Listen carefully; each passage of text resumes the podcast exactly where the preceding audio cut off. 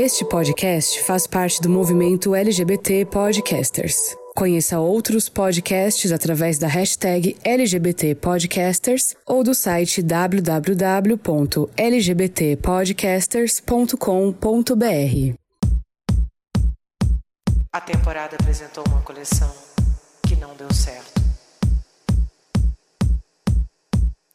Baile de peruas.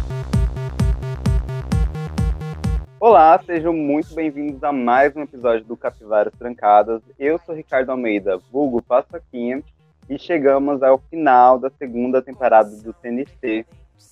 Esse programa que foi uma delícia estar fazendo a cobertura e hoje a gente está falando do último episódio, juntamente com Nola Crioula.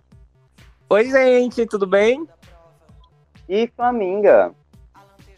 Olá, queridos.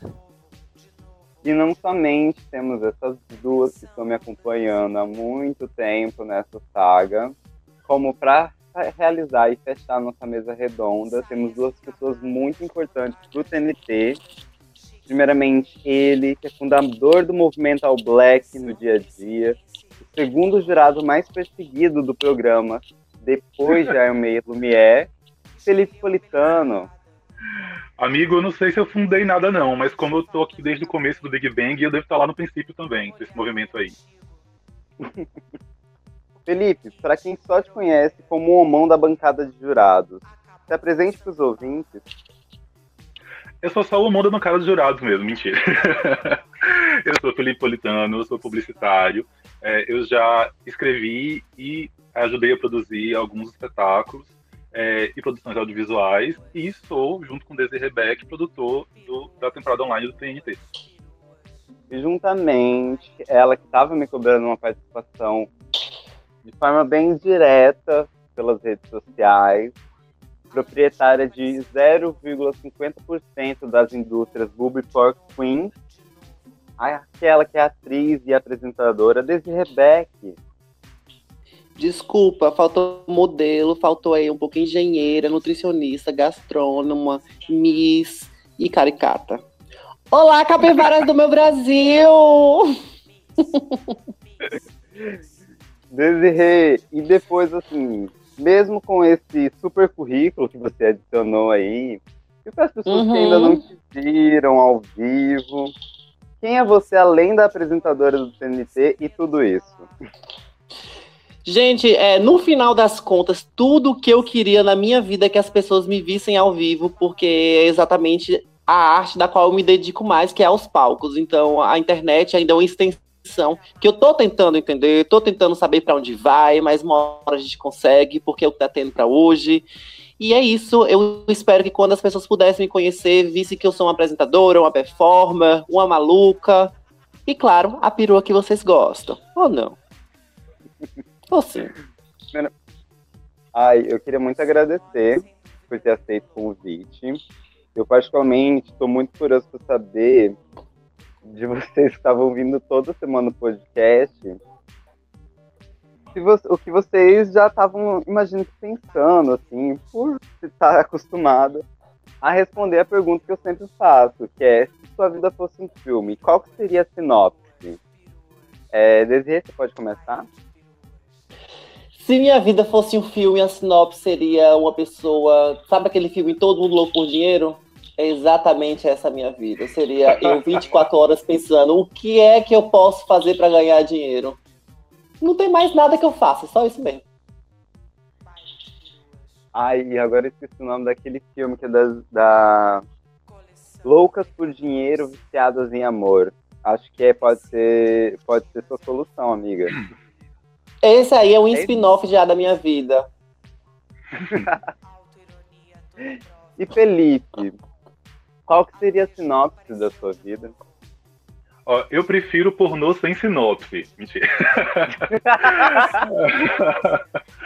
Olha, lembra um filme que tinha da Disney, que era do com Bruce Willis, que é, ele ele se via, ele criança se via como adulto é, realizado, etc. Não sei se vocês lembram desse filme. Eu, às vezes, me sinto nessa sinopse daí. De eu sempre sou a criança gordinha, sozinha, dentro do corpo de agora, vendo o mundo de dentro, sabe? Eu me sinto um pouco assim, acho que essa seria a sinopse do meu filme. Porra, caralho. Dirigido diretamente pela Bjork, isso aí. Com certeza, dançando e chorando. E aproveitando que vocês estão aqui, né? Assim, eu acho que vocês estão além de pessoas que assistiram, mas eu queria entender a experiência é, como quem estava envolvido a todo momento na produção, estava guardando tanta coisa que, que aconteceu nessa temporada. Como está sendo essa experiência do TNT, da, da segunda temporada do TNT para vocês? O que vocês perceberam de que rolou de diferente em relação à primeira? Além, né, claro, do que a gente já sabe, da estrutura, da, da dos apoios que vocês tiveram. É, como que todo esse momento chegou para vocês agora que a gente tem uma winner finalmente? Ah, eu tava Desde... falando, eu tava muda aqui, viu? Meu Deus do céu, eu tava muda. Tentaram me silenciar, denúncia. Mas não, gente, é, essa temporada foi uma temporada que serviu muito para a gente entender o que é que a gente significa para a cena aí que a gente está construindo. O TNT, ele é um projeto independente, ele é um projeto em que ele não tem grandes apoios externos, e foi exatamente isso que a gente quis entender, porque a gente estava com uma estrutura bacana, a gente estava com um elenco maravilhoso, e a gente foi percebendo a, exatamente a força disso tudo, sem grandes apoios. Então, essa segunda temporada serviu para me dar muito mais gosto de produzir mais outras temporadas, é, de produzir spin-offs como o Macabro que vem aí. Eu estou muito motivada através dessa temporada, através da forma como as pessoas diariamente mandam mensagens agradecendo, falando: Nossa, Desirê, é, o TNT salvou muito a minha vida. O TNT está valorizando muito as drags nacionais. O TNT está trazendo uma nova forma de fazer concurso. Então, tudo isso que as pessoas estão falando encoraja muito é, cada vez mais os nossos projetos e também ah, nos motiva a estar fazendo cada vez mais o TNT em outras vertentes, de outras formas, convidando, sonhando. Então, eu estou muito realizada com essa segunda temporada. Foi uma temporada, sim, muito difícil de ser executada. A gente teve é, vários precalços até chegar ao final, muitas questões que as pessoas de, é, de fora não sabem, mas isso, no final das contas, agora que terminou e a gente enxergando tudo que a gente conseguiu conquistar, tudo que as pessoas estão emanando pra gente, ficou detalhe, sabe? É, ficou meio que pequeno. Então eu, eu tô muito feliz, eu tô muito agradecida. Eu estou nesse momento, assim, conversando com vocês aqui, enquanto eu falo, eu tô fazendo uma reflexão que eu não fiz é, em todo outro momento, sabe? É, ter esse podcast que ficou o tempo todo falando da gente é um exemplo disso, de ter algumas pessoas como vocês aí, que pararam o tempo de vocês, se dedicaram, falando, fortalecendo, engajando a gente. Isso é surreal, sabe? Há um tempo atrás é uma coisa que eu nunca imaginava que pudesse ter esse tipo de carinho com a gente. Então, eu tô realmente muito feliz, realmente muito agradecida. E eu estar aqui hoje conversando com vocês é um símbolo disso. É, um, é muitas pessoas se dedicaram também a estar falando é, sobre o projeto. E a minha presença hoje aqui no Capivara é, é, um símbolo de agradecimento a todas essas pessoas que engajaram, todas as pessoas que compartilharam, que acreditam e que anseiam por uma nova temporada. É, isso que Daisy falou, é, isso que Daisy falou é muito verdade. Assim, essa coisa da gente ter gente se dispondo a dar o seu tempo para produzir conteúdo sobre o conteúdo que a gente produziu, isso é mágico, sabe? Isso faz tudo valer a pena, Surreal. isso é lindo, porque isso faz a gente acreditar que a gente impactou e que a gente é, mexeu com a fantasia e com a realidade dessas pessoas, sabe? Então é muito legal, realmente faz tudo valer a pena. E nessa temporada, como o Deus também falou, a gente realmente precisava dessas validações de que vale a pena, porque foi uma temporada que teve muitos percalços, sim, né? É, nos bastidores a gente, na verdade, é, lutou muito para conseguir garantir tudo que a gente achava que a, o elenco merecia e que o público merecia e que muitas vezes foi mais suado ou que a gente algumas vezes nem conseguiu. Mas agora a gente está muito vivendo essa lua de mel com o projeto, por ter visto o resultado final e a receptividade do público. Sabe quando as pessoas vão se casar, é assim, tem o período do namoro, que é maravilhoso, aquela paixão tal. É como a gente estava no começo do projeto. E chegou um momento que a gente ficou como as pessoas ficam quando estão nos preparativos da festa de casamento, sabe? Que a noiva fica doida, o noivo fica doido, começa a brigar por causa do copo, por causa da, do guardanapo, é, da festa, das flores, etc. E aí começou a ser essa coisa tensa, porque a gente queria muita coisa acontecer. E aí, depois que a festa finalmente aconteceu, a gente tá só comemorando, né? Então a gente tá só colhendo o amor que as pessoas estão dando para esse projeto e que pra gente é o que faz tudo valer a pena. Aí eu fico muito tocado com, com tudo isso.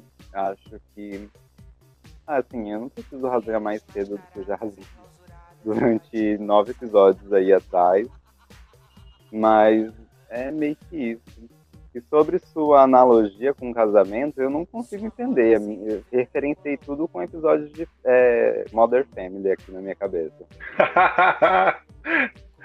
é porque eu já tenho idade para ter casado. Eu já casei e descasei. Né? E já casei de novo. Então eu tenho né, know-how na coisa. Mas é, a gente, esse, essa analogia que o Politano fez a casamento serve também a qualquer tipo de outro vínculo que existe um cuidado, que existe um convívio, sabe?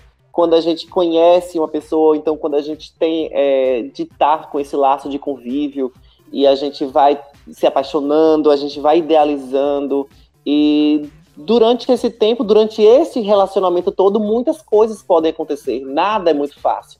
E essas externas, dificuldades né? servem exatamente, é exatamente externas, internas, todas as dificuldades que possam existir. Só que no final das contas, se a gente consegue sobreviver a tudo isso, a gente consegue é, valorizar ainda mais, sabe? Valorizar ainda mais esse relacionamento. Ele calcifica, ele, ele vira, de certa forma, um casamento, porque o casamento é uma comunhão, né? Então, é, eu, a, a, gente. E é exatamente esse o sentimento que é, bate em mim em relação ao projeto agora, ao final. Teve dificuldades, hum. teve. Foram maiores do que nossas conquistas? Não foram, não chegando aos pés com certeza. É, eu acho também, Desi, que é muito. Eu fico muito feliz e confortável de fazer esse projeto com você, é, fazer a redação de cedo agora. Porque eu sinto que é muito legítima a sua vontade de impactar a carreira de outras drags, sabe? De elevar Sim. a carreira de outras drags. Porque o projeto nunca é sobre Desirê. E isso não é uma coisa que uhum. ninguém tem que falar, isso é uma coisa que é dela. Na verdade, gente, eu fico tentando convencer Desirê a aparecer mais, a se mostrar mais, a ocupar mais espaço porque ela quer dar todo espaço para as meninas, o que é lindo, é justíssimo, né? Mas é, nessa temporada a gente teve Daisy no, no primeiro episódio, teve o Sofá da Perua, mas é, é uma luta, viu? Porque é uma coisa muito abnegada, assim. Daisy realmente quer elevar outras drags. E eu até escrevi isso para ela num tweet aí. Que quando a pessoa brilha, ela é uma estrela, mas quando ela eleva outros para brilharem com ela, ela é uma lenda, né? E eu fico orgulhosíssimo de fazer esse projeto junto com ela. Oh, mas, gente, é, é para mim, para mim isso, isso deveria ser algo rotineiro, isso deve ser, ser lógico, porque não é sobre, nunca é sobre alguém, sabe? É sobre uma comunidade. Eu venho, do, eu venho de Salvador, eu venho aqui da Bahia, de uma cena drag que ela é muito próxima. Claro que ela tem suas divisões, é cada uma acredita numa forma, tem seu local de mais conforto, né? Só que a gente tem uma, uma, uma, certa, um certo olhar diferenciado, sabe? A gente sabe da vida das outras pessoas.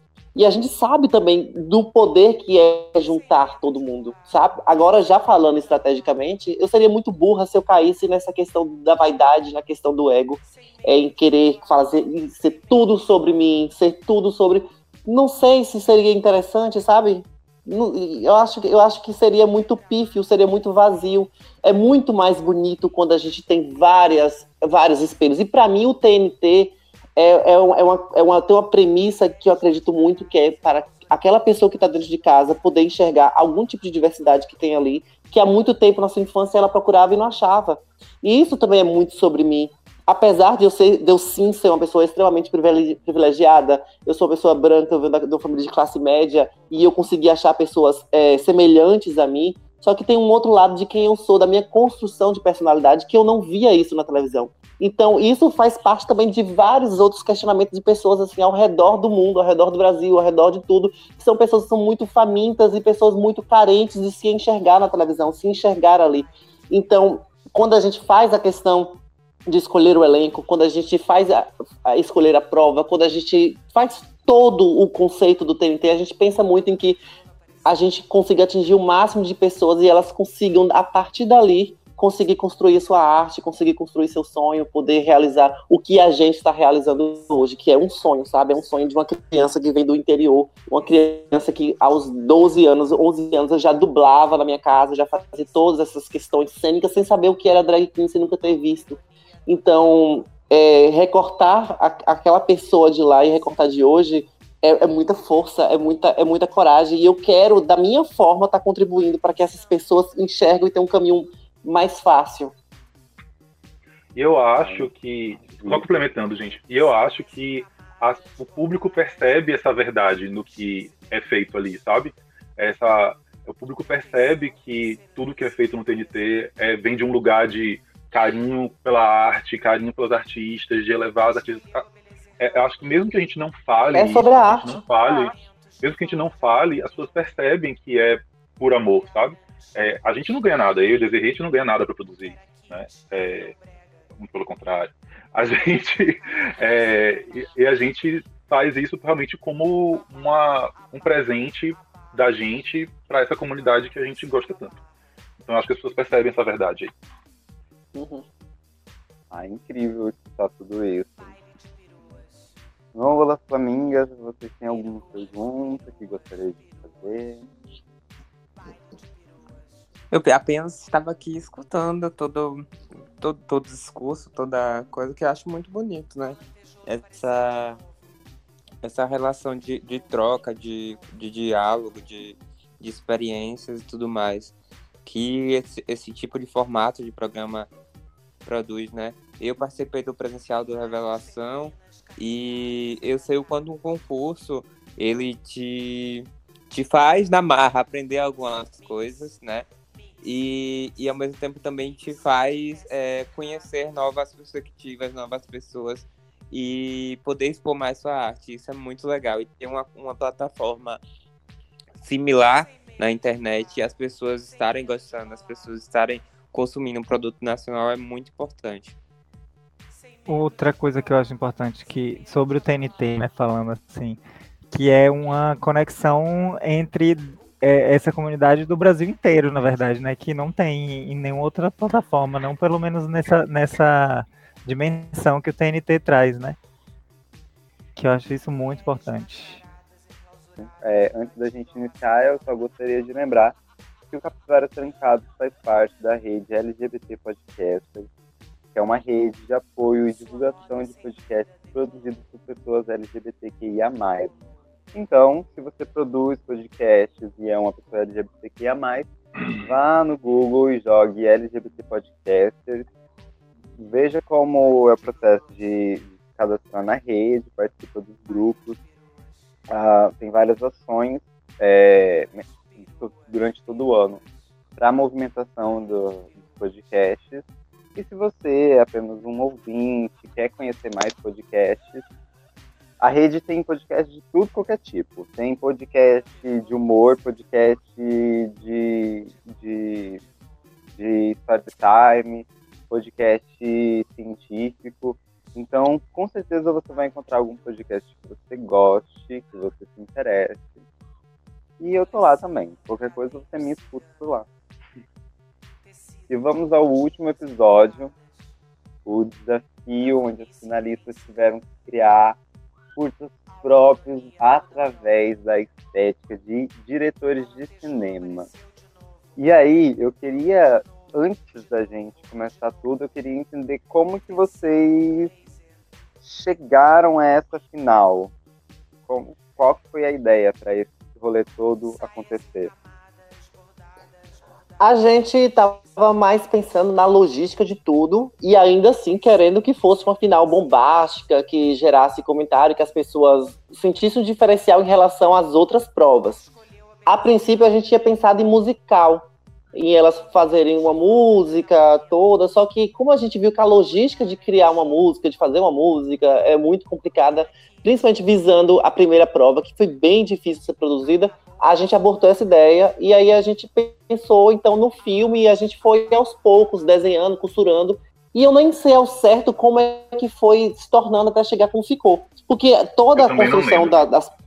É, foi muito orgânico, né, Polis? A gente fazia foi, é, as provas em reuniões, a gente dava ideias e acabava que cada um ia colaborando, construindo, construía, construía, até que tornava a prova que a gente conhece hoje. Então, eu não lembro ao certo como é que ela se tornou dessa forma, mas a ideia era que a gente queria fazer uma prova que fosse diferente das demais, que tivesse um sabor de final e que de alguma forma elevasse, e que fosse diferente também do que é feito por aí.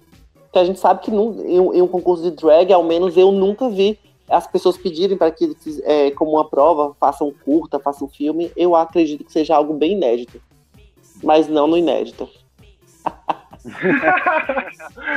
é, quando você perguntou como a gente chegou nessa prova, eu ia responder cansado. Mas a gente chegou nessa prova é, de uma forma muito orgânica, como o Desi falou.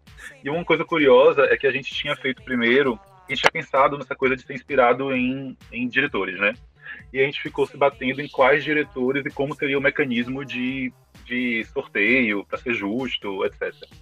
E aí a gente teve nessa, nessa temporada um relacionamento muito muito aberto com as meninas em é, a gente tentou ter esse relacionamento aberto, né, de, de é, consultar elas e de ouvir elas quando elas tinham algum questionamento ou alguma demanda, etc.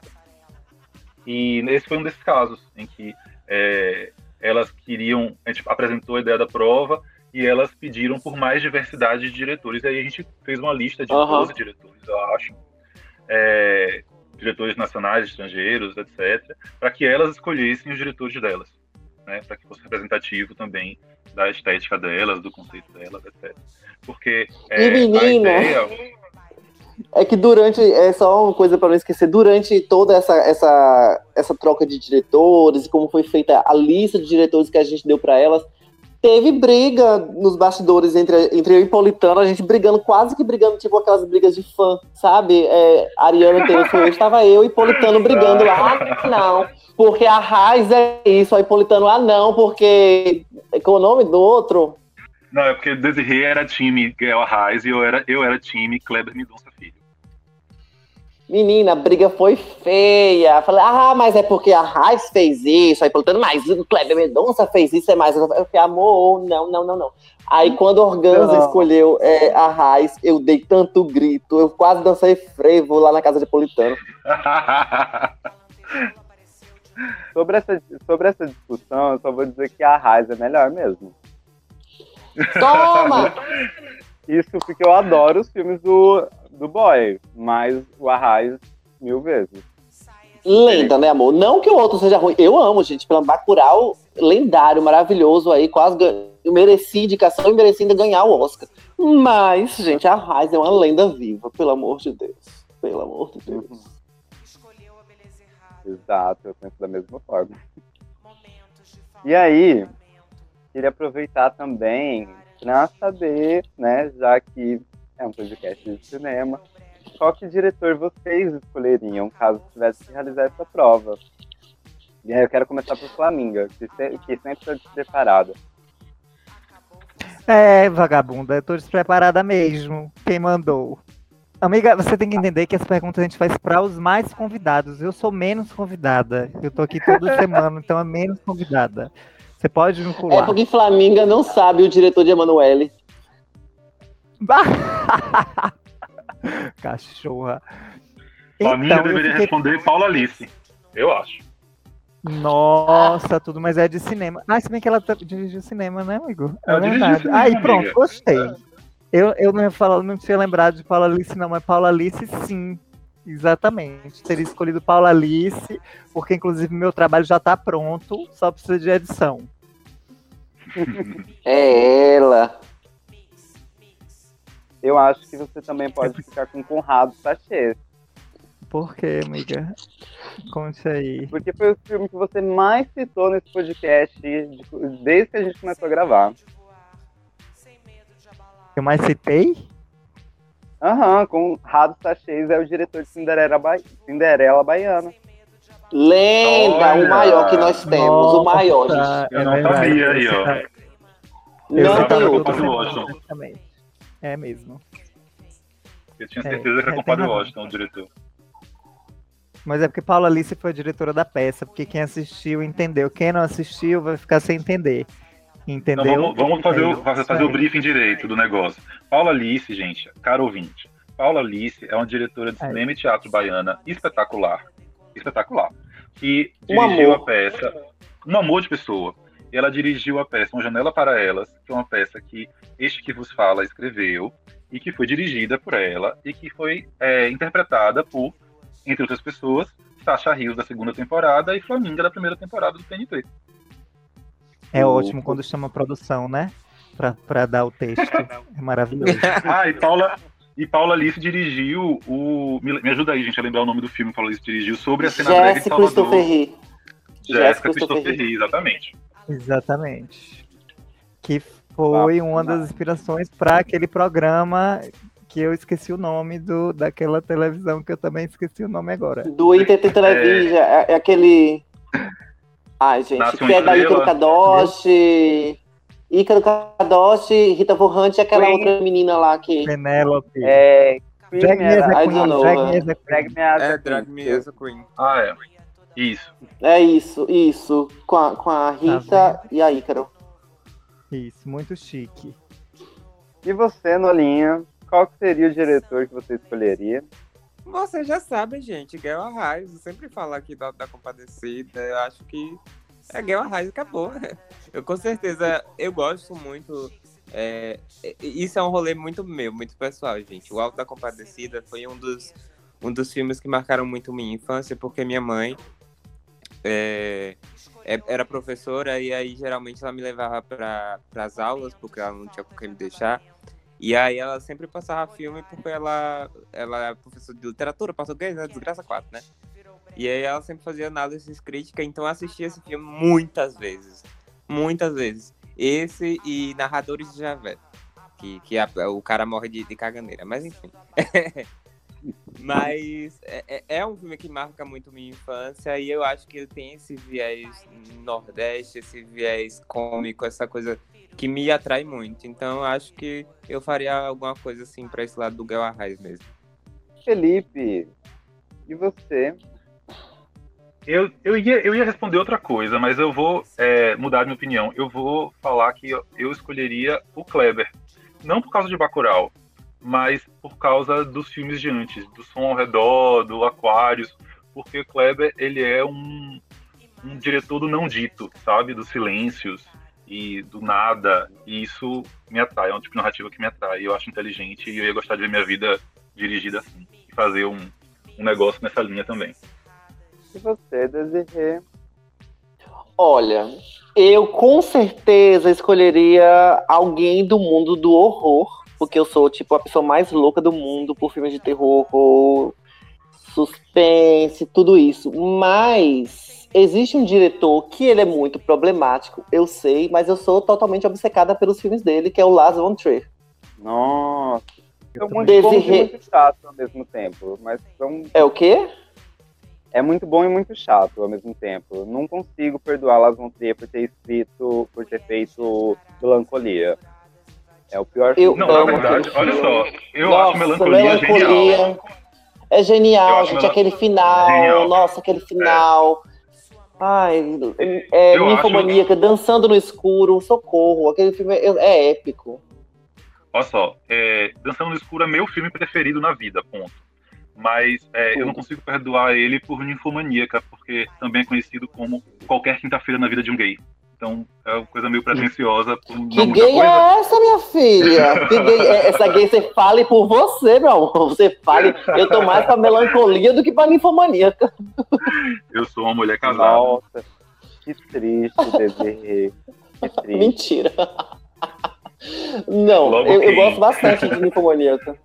Eu gosto muito da forma intensa. Eu sei que quem for trabalhar com o Lars von Trier vai sofrer muito, porque ele é uma pessoa muito densa, ele tem todos esses problemas de, de assédio até, né? Bjork, ela meio se, se traumatizou através de Dançando no Escuro. Mas é exatamente esse tom de densidade, esse tom da intensidade das coisas, até onde vai o limite de tudo, que eu acho que ele trabalha muito sobre limite, até onde as pessoas podem aguentar aquilo. Todos os filmes é sobre até onde pode aguentar. E eu gosto muito dessa, dessa questão, porque eu gosto muito de exatamente saber até onde eu posso ir, até o que eu posso aguentar. Então, com certeza, é é uma característica que eu gosto bastante dele. Eu amo que quem vê Desirê acha que ela é uma perua fútil e sem cérebro. Mas a primeira performance que eu vi de Desirê foi ela destroçando um cinho de pelúcia ao som Oh. de Bjork, meu amor. Esse número era Oh. tudo, eu assisti. Inclusive, as pessoas, quem, quem, quem me conhecer mais, sabe que eu não sou essa persona que hoje eu construí. Isso foi pra a gente conseguir ganhar dinheiro, né, amor? Porque a minha estética era totalmente o contrário do que eu faço hoje. Já Era bonita conversa. antes, né, amiga?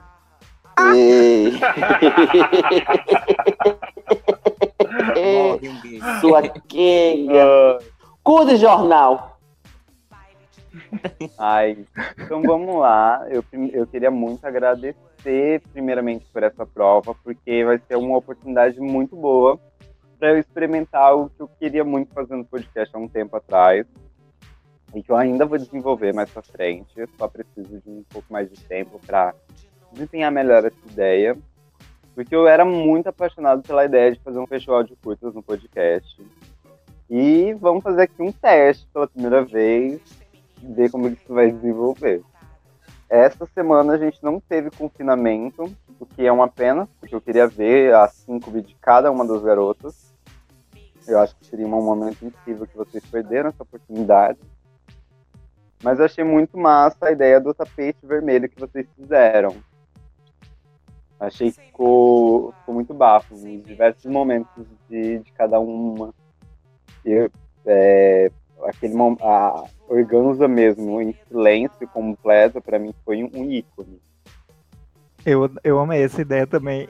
Inclusive, eu morri com Dakota botando o bracinho pra Desirê. Aquilo foi tudo, né?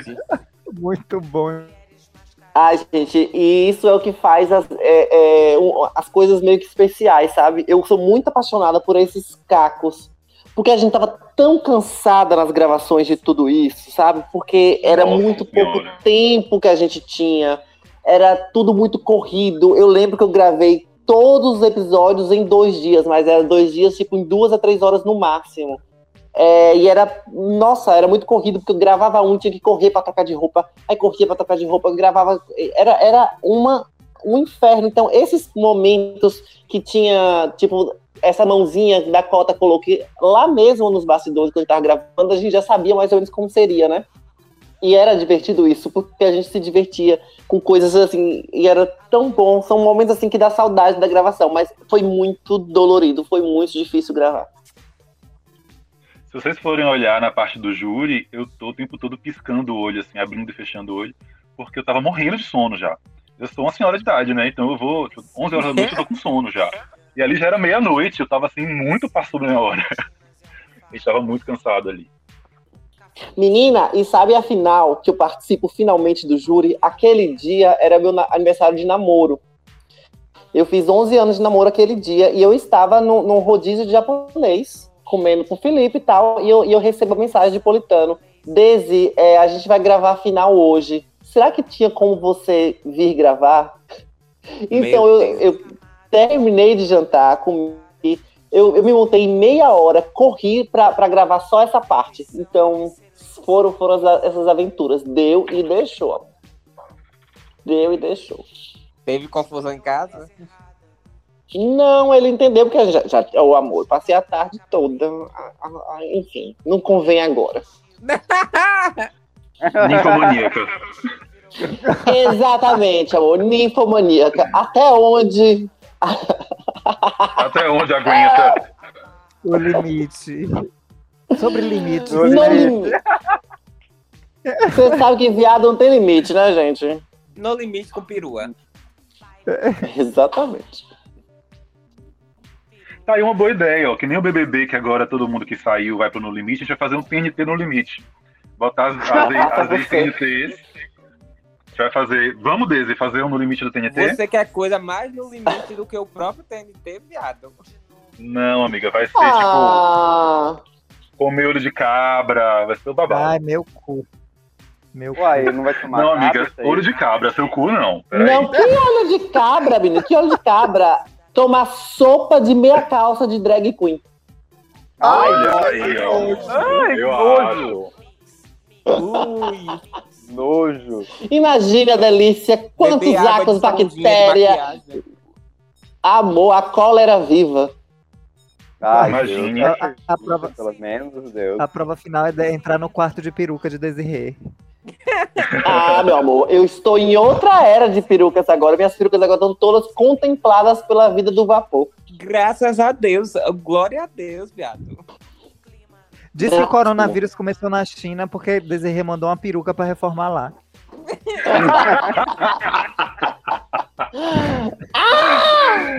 Não é paciente zero, não, é lace zero. Quem, quem levou. Literalmente. E é exatamente aquela, aquela pra cima que eu usava na primeira temporada. Aquela transparente na, na raiz. Aquela transparente na raiz. Bicho, eu, eu queria muito entender que porra é que aconteceu com essa peruca pra ela ficar transparente sendo preta. A magia do chroma key, amor. O meu chroma key é de ponta, é uma coisa assim meio rococó, uma coisa assim de uma escola clássica. Hum, você É de entendeu, ponta amor? É aquela toque, é. referência. Exatamente. Eu tenho certeza que no futuro, quando o TNT for bem famoso, as pessoas vão fazer o quê? Todo mundo na televisão agora vai estar com o cabelo vazio, assim, o chroma key vazando, o Serginho Groisman. Você vê que nem vai estar vivo até lá. Ai, mulher, agora ando mulher. Não, meu amor, ele é da Globo. A Globo já, já tem uma topic lá esperando quem vai ser o próximo demitido. Ai. E vamos, vamos aos filmes. A gente iniciando pela película muda de Katrina Adams, que foi inspirada nos filmes de Tim Burton, criou Desaparecida. Quem que gostaria de falar? Menina, esse eu lembro que quando foi o primeiro curta que eu recebi, eu não sei se foi a primeira enviada, mas foi a primeira assim que eu fui assistir, né? E eu fiquei, meu Jesus, que fotografia foda. A bicha lacrou, a bicha ganhou. Tá, Eu, eu achei absolutamente incrível, eu achei muito ela. Eu acho que Katrina, ela teve uma, uma temporada em que ela foi bem, sempre um volume muito, muito baixo, silenciosa, representou aí ela. Ela foi absolutamente incrível, o conceito tinha muito Tim Burton. Ela tava bela, meu Deus, a maquiagem dela tava extremamente polida, ela tava muito bonita, toda a fotografia. Eu queria morar naquela, naquele curta dela. Muito bom, muito bom. Ah, eu achei, inclusive, ousado, muito ousado essa ideia de fazer tudo no silêncio, porque levando em consideração que a- a- nin- ninguém ali tinha equipamentos ninjas de, de captação de imagem, né? Então, Uhum. achei muito, muita ousadia e funcionou. Achei que deu. Para o filme, no final, fez sentido estar em silêncio, apesar de algumas pessoas terem discordado no júri, né? Aham. Eu não. eu não discordei, não. Não, não você um- concordou, é. É, eu achei uma escolha, uma escolha artística super sofisticada da parte dela. assim. Eu acho que ela quis fazer um negócio é, muito maduro e acho, inclusive, que ela foi. Você usou, você usou ótimas palavras. Ela foi muito ousada. Porque se você for pensar, por mais que a gente tenha pedido um curta e que a gente tenha dado referencial do diretor, a referência que todo mundo tem de final do TNT era a temporada passada. No formato que foi, é, que foi divertidíssimo, que foi maravilhoso, que o Flamengo inclusive participou, né, é, e foi maravilhosa é, Cinderleila. É, mas o que, se você for colocar o que Katrina fez e o que Dakota, que ganhou a temporada passada, fez, são extremos opostos. Tipo assim, não tem nada a ver uma coisa com a outra. Ela quis, é, ela quis ir completamente fora do que ela imaginava que seria uma zona de conforto para uma final de TNT. Então a gente tem que aplaudir isso, eu acho. Eu acho que ela foi muito corajosa e foi muito segura de si. E isso fala muito dela, sabia? Eu acho que Katrina é uma artista surpreendente. Porque todo mundo fala assim, ah, ela fala baixinho, ela é calminha. Mas ela ganhou o Sofá da Perua com uma Narcisa louca, né? Tipo, que falava alto, que, que é espontânea. É, então, ela sempre surpreende a gente. E acho que ela chegou até o final é, surpreendendo. E, às vezes, é, a surpresa é, pays off, né? Tipo assim, às vezes recompensa, às vezes não. Eu acho que é, recompensou muito porque ela entregou um negócio que era verdadeiro com o que ela estava querendo apresentar, com a visão dela. E talvez isso seja bastante para ela. sabe? Ela esteja feliz com o que ela entregou e isso é o que mais importa. Eu fiquei muito Ah, eu o gostei muito do, do. Eu gostei muito da, do que ela apresentou. E não, eu discordo também. totalmente. Quê? E eu discordo amiga. totalmente do, do rolê de, do- da, da, da música ter, ter sido uma falta ali, sabe? Porque, como vocês mesmos falaram, acho que aquilo criou um clima, uma tensão, uma tensão e uma atenção a- ao curta. A gente esperava o que aqui ia ter ali no desenrolar. E foi muito gostoso assistir. E fora que a fotografia que ela fez, né? A fotografia que ela utilizou ali foi surreal de incrível. Os cenários que ela usou, aquela cachoeira maravilhosa, a cauda de seria, foram coisas muito interessantes. Mas, assim, se, se realmente a gente fosse levar em consideração com os outros, é, em relação à fala, em relação a, a todo, a todo o processo, é, obviamente que, infelizmente, isso é cultural, eu acho até. Os outros chamaram a atenção das outras pessoas justamente por ter fala, por ter muita coisa é, colorida, por ter mais, sabe? As, as pessoas tendenciosamente, eu acho que em grande maioria, não se atraem tanto por esse lado muito mais, eu vou chamar de conceito, mas não é conceito, esse lado muito mais é, mórbido, né? Mais como ela levou o, o curta dela, né? Uhum. Então, eu sou extremamente apaixonado pelo Tim Burton. Hoje nem tanto, porque já deu, deu aquela distanciada desde eu consumo ele desde criança, então pra mim ele sempre me inspirou bastante. E eu acho que a Catarina conseguiu construir muito bem através da estética é, algo muito parecido com o que o Tim Burton já faz. As ah, tanto nos personagens, eu adorei a fotografia que tem um ar totalmente escuro e melancólico. Porém, uma das coisas que o Tim Burton faz muito bem, na minha opinião, é ele construir personagens. É, e é o que faz a gente, tipo, muitas vezes se, se apegar ao filme e tudo mais. Eu acho que talvez eu senti muito falta disso, não da Katrina, mas eu não sei como que ela poderia introduzir isso de alguma forma, porque o filme já começa com, com os dois ali, né, tomando um, um café, um, piquenique, pela... e aí, sei lá, só foi um lado que, que eu senti essa falta, assim, no, no filme, e foi a, acho que Dakota que falou sobre a sonoplastia, né, que a, a música talvez ia ajudar a gente a, a ficar mais preso. Eu senti falta de, de se importar com os personagens de alguma forma. É, eu, eu entendo o que você está falando, mas o que eu acho da escolha de não usar música, muito embora a trilha sonora seja parte do universo do Tim Burton, né? Entendo. Mas o que eu acho é que ela. Vou falar de novo do Kleber Mendonça, mas é porque é o mesmo, mesmo, mesmo estilo de narrativa do silêncio e do Uhum. nada. Então, quando você tira um um elemento como a trilha sonora, você dá importância aos outros elementos que estão em cena, né? Então, se eu pensar, tudo que acontece ali é, é, é uneventful, assim, é sem, sem- não tem eventos, né? Não, o, único, o único acontecimento é no final. Então, é, a, a tensão só se cria pela ausência de elementos, no caso da trilha sonora, né? Então, o fato de você estar o tempo todo ouvindo o barulhinho da água, tal, sei lá, te conecta, inclusive, com o final, que é na água, né? Então, eu acho Uhum. que tudo, pelo menos a minha interpretação, todos os elementos que ela escolheu ter eram propositais. E isso é muito Sim. inteligente, sabe? E funcionou muito bem. Mas eu entendo também o que o Paçoquinha tá falando. Eu acho que eu senti um pouco de falta também de, de entender mais esses personagens. Até talvez, os- não, enfim, não sei o que poderia ser feito, não sei muito bem, mas eu acho que talvez a gente en- entender um pouco mais o personagem. Também o questão ao tempo também, né? Que era, tinha um limite de tempo. Enfim, muitas. Ai, tô maluca. eu- Tô aqui pensando eu aqui nisso agora. Eu senti falta, para não dizer que, mas, né, para dizer que não tem nenhuma crítica, claro que tem, mas é, o que eu senti falta, e não é demérito porque ela fez, era disso, disso que a Soquinha falou, de explorar a estranheza do personagem. Isso é uma coisa do Tim Burton, sabe? É, é como se faltasse uma camada naquele personagem, né? E isso poderia ter sido melhor explorado no roteiro, de repente, para gerar essa percepção que o Paçoquinha está falando. Aí, isso eu concordo. É, talvez seja isso aí mesmo que você tá falando. Algo mais sobre Katrina Adams, gente?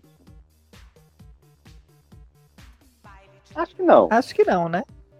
Acho que não. então vamos para a próxima. E foi uma película extremamente poética, né?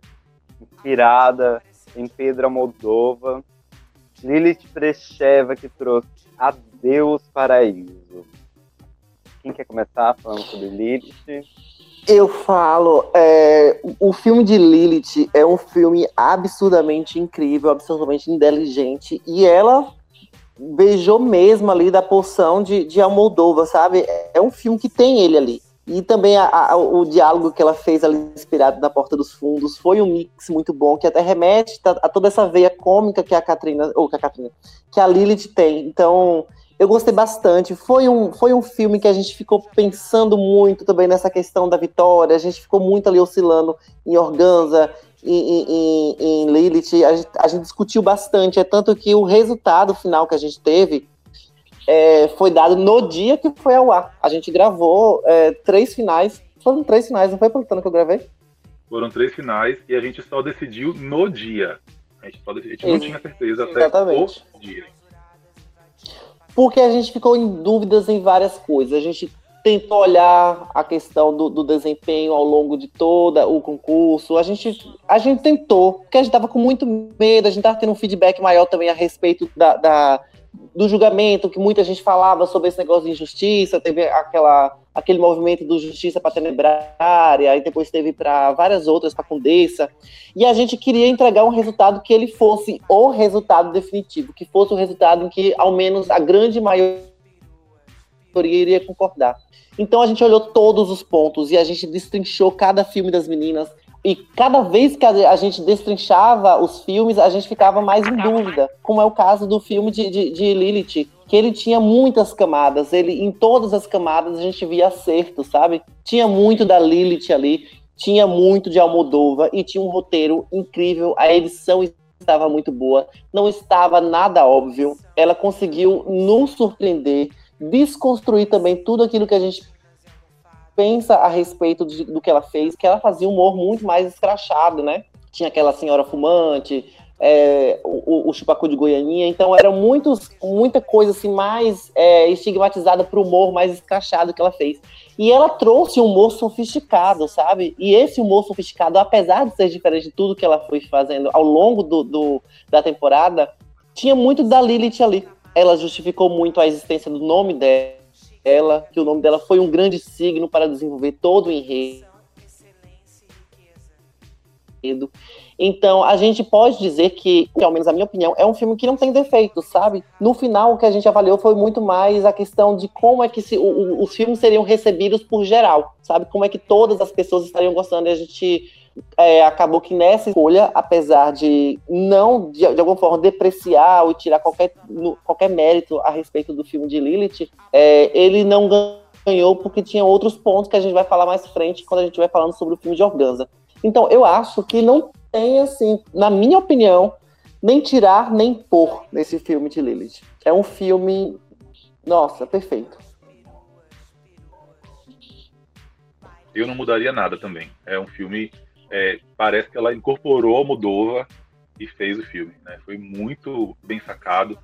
Tudo, né? na construção dos personagens, na, é, na, na, quebra que tem quando, quando entra a parte fantasiosa da aranha falando espanhol com ela.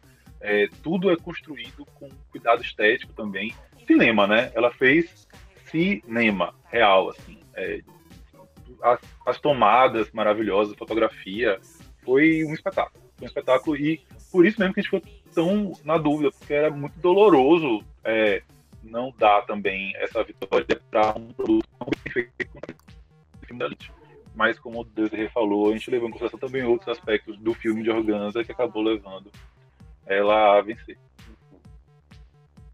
A Lily tinha prometido na live que vocês tinham feito na semana anterior ao episódio mostrar um lado que a gente nunca tinha visto na temporada. E eu, particularmente, fiquei muito passado com a poética da gata. Ela conseguiu trazer uma perspectiva muito louca da história que ela queria construir e ao mesmo tempo muito séria e muito, muito pesada em conteúdo, né? Falava muito sobre liberdade sexual, liberdade das figuras femininas, é, e controle controle doméstico, assim, de, de sei lá, ela foi para um lado realmente muito cabeça e conseguiu introduzir nisso tudo um, um humor dela de forma muito natural. E eu adorei, assim, é, com tudo, assim, o filme dela, realmente. Acho que foi bárbaro a forma com que ela trouxe a, a, a, a temática principal, assim, que tá no filme, de alguma forma. Mesmo que não Deixa foi intencional, finge que foi. Não, só completar o que eu, eu, eu achei que tinha terminado, me desculpa. Uhum. Não, terminei. é, é só uma observação, assim. O que eu fico impressionado com a Lilith é que ela é muito consistente. E ela é muito consistente fazendo coisas muito diferentes, o que é uma característica de gente muito inteligente, sabe? É, porque você tem que se conhecer muito para ser consistente fazendo coisas diferentes. Então, quando ela faz, é, quando ela faz o Chupacu de Goianinha e ela faz a é, Bilu Precheca do, do Catfish e ela faz o look dela do, do Ball e ela faz essa, esse é, Adeus Paraíso, você vê uma linha em comum em tudo isso, mesmo um trabalho não tendo nada a ver com o outro, né? Mesmo sendo completamente diferente. É, ela tem uma, ela tem, ela tem quase uma forma narrativa dela, uma coisa assim prolixa, que é meio que uma bomba, né? Ela descarrega tudo de uma vez assim. E aí faz com que você consiga entender que é o espírito de Lilith que está em todas aquelas coisas ali que ela faz. Então isso é característica de um artista muito maduro, assim, né? De que se conhece muito e tal e ela é muito jovem. então eu fico passado assim, com a capacidade e a sensibilidade dela. Impressionado. É, é impressionante o tanto que ela é boa no que ela faz, né? Em tudo que ela faz. Sim, sim, eu concordo muito com o Poli. E agora, uma coisa que eu discordo de, de Paçoquinha é dela falar que, de, de ter se impressionado. Eu já não, não me impressionei tanto na final, porque eu já esperava ela, ela trazer uma coisa bem densa e bem trabalhada. Porque eu vi, eu vi isso muito no Chupacu de Goianinha. Quando ela conseguiu é, trans, transformar o Chupacu de Goianinha, de Goianinha naquela, naquela coisa tão cativante. E teve a Nicole Nicotina também. Que, que eu, eu já, já catei ali que ela ia sempre estar tá inovando, sempre tá trazendo coisas múltiplas e de qualidade, sabe? Então quando ela veio, eu disse, era isso que eu esperava. Se fosse menos do que isso, Aí ia ser foda, mas eu já esperava isso, sabe? E eu fiquei muito satisfeito com, com, com o filme dela. E uma outra coisa também que me chamou muita atenção foi a, a utilização das cores, né? Essas cores é muito uma vibe assim de, de, de viagem que foi o que ela levou a gente, né? Essa coisa muito é, de debate, de, de discussão. E as cores que ela, ela ia transicionando também me chamou muito a atenção ela usou uma saturação assim diferente na fotografia. Mas isso é, é, aquele velho filtro que as pessoas tão, tanto criticam no cinema quando vão falar de latinidade, que as pessoas dão aquele ar mais quente, aquela coisa mais saturada. Mas assim, a Almodóvar tem é essa, essa, estética de usar. É, ele tem essa estética de usar cores Early quentes, de usar a, a, a saturação, de usar tudo isso. Mas eu não concordo com você, não, Nola. Eu acho que ela surpreendeu sim por conta que ela tinha. Um, ela, apesar dela sempre surpreender, porque a, a, qualidade do material dela é muito bom ao longo dos episódios, mas tinha ainda ali uma, uma, uma estética dela. Tinha, você, você saberia o que é que ela poderia estar inovando, por mais que sempre trazendo novidade.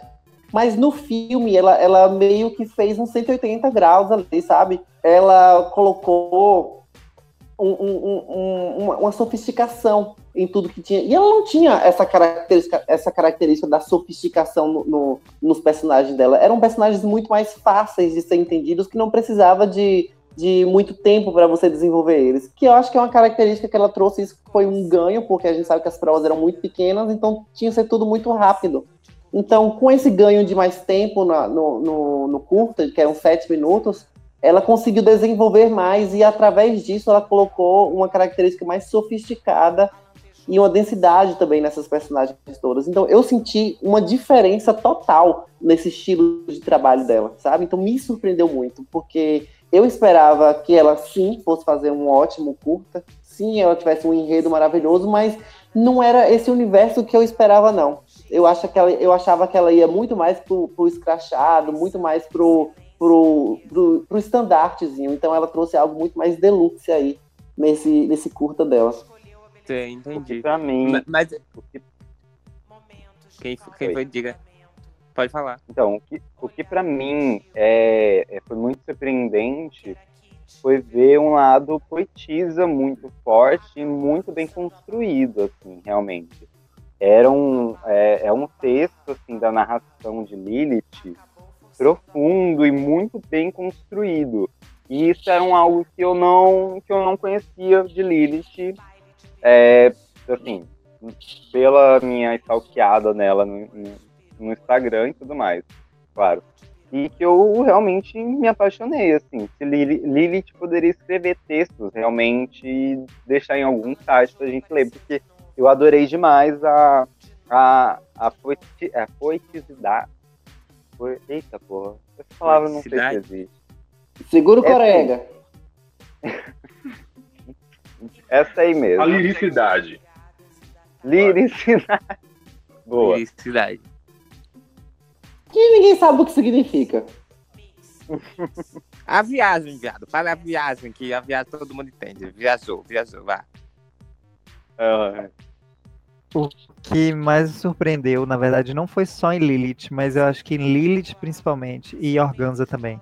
Mas todas conseguiram fazer isso, na verdade. Foi é, a mudança na lógica da, de- da construção da narrativa mesmo, né? Porque a gente também acho que por conta de, de ter sido uma prova inspirada em atores ou em diretores de cinema e tudo mais. Mas ao longo do TNT, a gente tinha um, um estilo de narrativa que era muito próprio dessas narrativas de, de vídeos de YouTube, de internet mesmo. E nessa prova da final, gente, pareciam filmes mesmo de cinema. Eu fiquei muito impression- impressionado com a construção da narrativa. E Lilith, o, o de Lilith, ela tinha takes assim que às vezes era o take do tomate fritando, que é, construía esteticamente aquele filme. Eu ficava impressionado com aquilo de, de como ela conseguiu criar essas imagens para compor que era simplesmente uma composição estética ali, sabe, para compor o visual do filme que estava sendo criado ali, mostrado ali. Eu fiquei realmente fiquei ó passada, viu, gay, artista, caralho. Fiquei A gata parabéns, viu, entregou querida. cinema mesmo. É. Pois é, pois é. Não, e assim, acho que todas entregaram, mas o dela tinha um- um- algumas nuances, assim, tipo esses takes, que eu ficava assim, "Ô, senhora! Mas só pra não Quero- sair aqui gostaria. como, como a, a, a incompreendida, só pra, pra explicar melhor quando eu falei que eu não me surpreendi. É porque, tipo, eu falo não me surpreendi porque eu já esperava que ela ia trazer alguma coisa fora da caixinha, sabe? Então, tipo, ela, ela mostrou uma coisa, essa, essa coisa mesmo que a gente tá aqui falando sobre ela trazer uma coisa muito mais polida de, de personagem, de não, não recorrer tanto ao escrachado, é, trazer um- uma liricidade, né? Que é isso que a gente tá falando aqui. É, eu já esperava que ela ia trazer uma quebra muito grande das outras coisas, né? Porque ela já vinha dando essa, esses indícios pelas falas que ela tinha falado e tudo mais. Então, tipo, eu já esperava que ela ia trazer uma coisa que a gente ia parar e dizer, caralho, como é que ela fez isso, sabe? Então não me surpreendi. Mas é, não me surpreendi ne- nesse ponto de tipo, ah, é, é, não, não, tô aqui despreparado, não vai acontecer nada, na- sabe? Eu já esperava, ela vai vir acabando com tudo, entendeu? Não, Nola, não colou, não. A gente sabe, a gente entendeu que É. você odeia Lilith Precheva. Você Super tá falando, cuzão. inclusive, Tá querendo- alô, fandom do TNT. Arroba Nola Crioula tá aqui falando mal de Lilith Precheva e de Juliette também. Então vão lá falar com ela. Super meu grande cuzão. e ela e ela gosta de Elliot, viu, gente? Ela é muito fã de Elliot. Morta. Viado. O Eita! grande cancelamento, parte 2. Eita. E ela falou Ela que a maquiagem que, que Tina Burner fez em Rosé é a melhor maquiagem do mundo. É, aí Vou realmente. bloquear aqui Eu vou agora. fazer uma em sua cara. dá você pra defender. Você ver que vai ser a melhor. É, eu já vou puxar aqui a próxima, mas eu também vou ser o primeiro a falar, porque favoritismos, né? Favoritismos. A minha, a minha película favorita da noite inteira, Organza, que lutou por um diretor brasileiro, segundo ela mesma, inspiradíssima na teatralidade de Guel Arraes, nos apresentou a mocinho Mambane. E assim, eu acho que a gata soube escrever, além de um roteiro incrível, ela conseguiu trazer uma direção extremamente inteligente de, na, em, em todas as características e os trejeitos que ela queria pegar do Guel Arraes e trazer para algo muito dela. É um filme incrível, assim, do começo ao fim. E que a gente só não fala assim, caralho, é um filme extremamente bem produzido porque a gata fez sozinho. Porque se a gente sabe que se pagasse a gata para fazer um rolê, ela, é, mesmo ela atuando sozinha, ela ia ter uma qualidade de fazer aquelas frases ainda mais viajadas. E eu, assim, eu adorei o cenário, eu adorei o Furino, eu adorei tudo, tudo, tudo. A história é completamente encantadora. Do começo ao fim, os plots. E, ah, enfim, ela, Organza se empenhou realmente para ganhar com esse filme. É algo incrível que ela fez. É, eu mostrei para algumas amigas minhas e todas elas também ficaram extremamente apaixonadas, igual eu fiquei, assim. Então, realmente, é uma película perfeita do começo ao fim. Ela lutou Com pelo, pelo diretor brasileiro mesmo, viu? Só para só pra confirmar. Como eu estava contando lá no começo, a gente apresentou a lista dos diretores, e aí ela foi a primeira que falou que faltavam diretores brasileiros. E, e aí a gente nessa ideia da gente, da gente ouvir elas, receber feedback e voltar tal, lá, a gente refez a lista com muito mais, a gente botou mais do que o dobro de diretores para elas escolherem. E aí foi aí que entrou o Gael Reis e né, Deus que deu. Sim, e o que eu falei, por exemplo, da dificuldade que foi o acerto em a gente definir finalmente quem seria o winner, foi exatamente o pulo do que Organza conseguiu. Organza conseguiu fazer tudo de uma forma tão única, sabe? Ela, ela trouxe o teatro e eu observei que durante a discussão, todo mundo muito engatilhado, principalmente as pessoas que trabalham com a arte, todo mundo querendo estar no palco e aquilo ali engatilhou muito. Ela foi muito esperta tá usando o teatro, porque a gente sabe que a Raiz, ele tem uma super referência do teatro no que ele faz, sabe? A forma dos cortes, a forma das falas, é, todos aquele, aqueles, aqueles tracks. Gente, Organza conseguiu traduzir isso da forma mais sublime, sabe? Que ela poderia fazer foi algo altamente assim, que a gente vê, pelo amor de Deus, Canal Brasil, transmita esse curta, porque esse curta está altamente completo, ele Sim. não precisa de mais nenhum tratamento, ele não precisa de ter outros atores, porque ela conseguiu suprir a ausência da melhor forma. O que ela conseguiu fazer com os Mamembe ali, to todos aqueles manequins nas cenas, é, seria melhor do que se fossem pessoas ali interpretando aqueles personagens, sabe? Foi, foi muito inteligente, foi tudo muito, sabe? É, é, eu vou definir como Goku e o que ela conseguiu fazer foi um Super Saiyajin.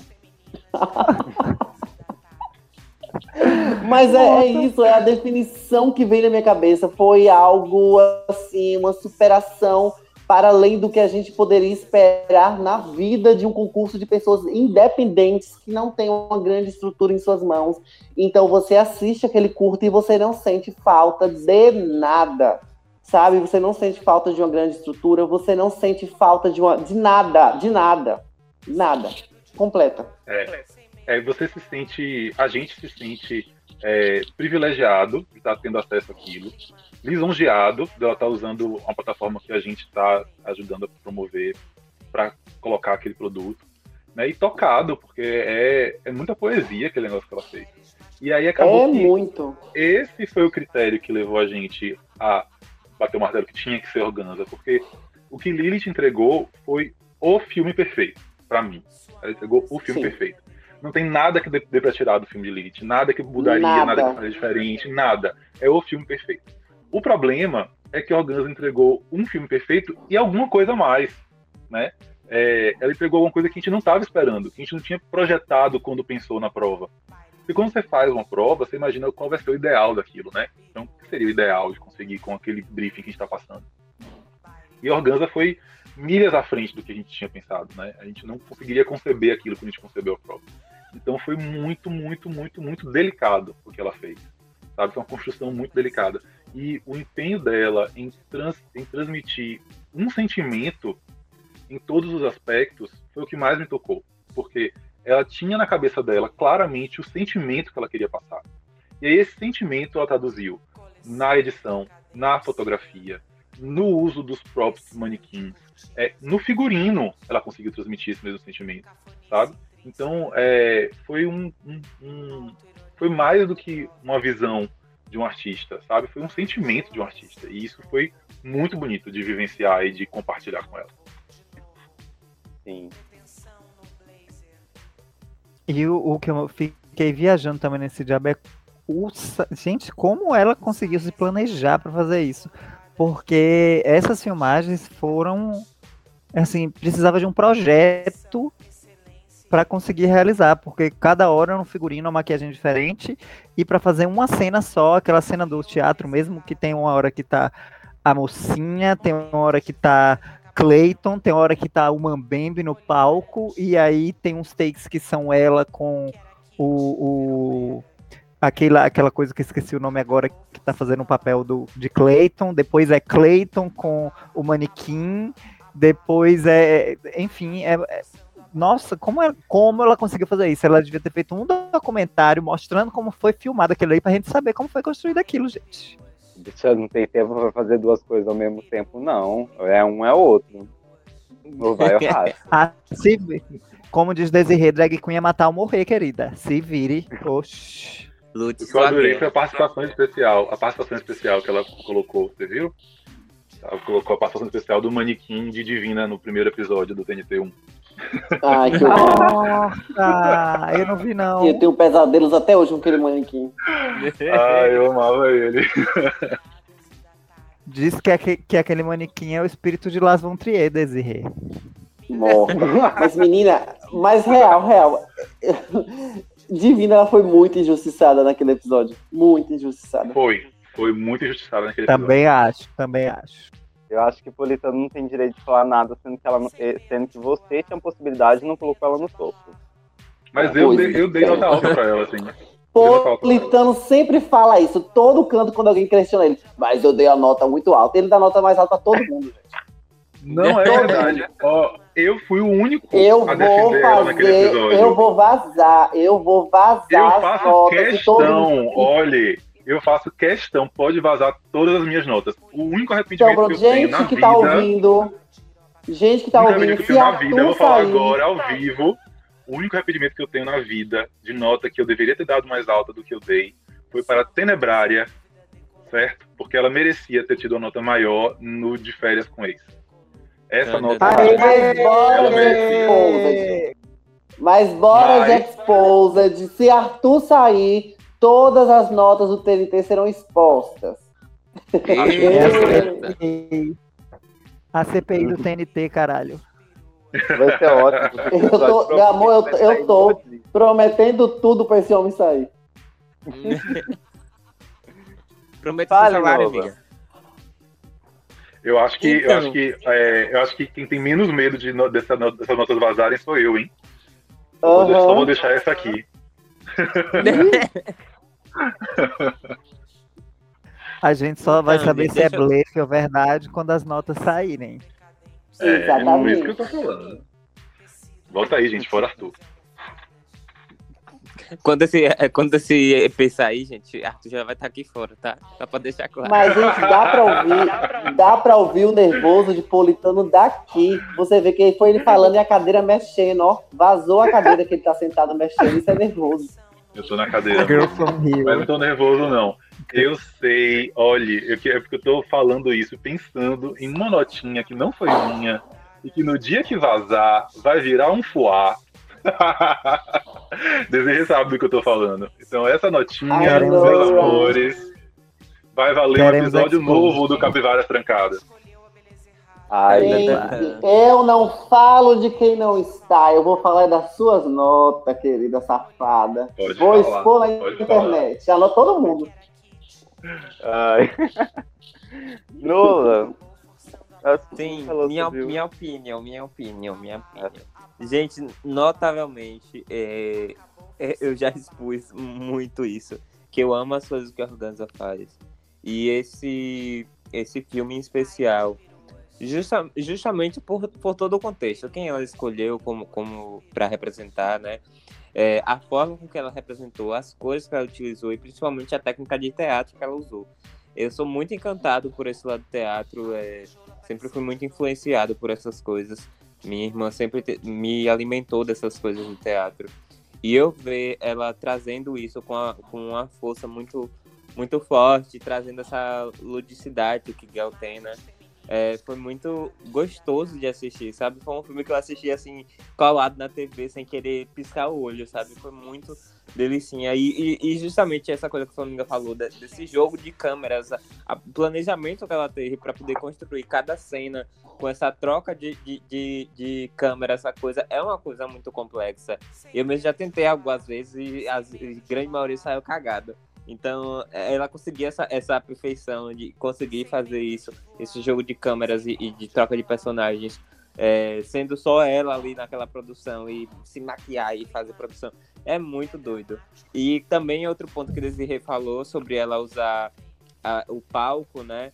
Sobre ela que, que causou gatilhos, isso me, me engatilhou também, essa, essa saudade de estar ali e, e aquele espaço é, ser essa construção né, do, do filme dela foi muito interessante. E é isso. E eu amei o, o casamento com, com a interseção de Clayton com K e Y. Ai, gente.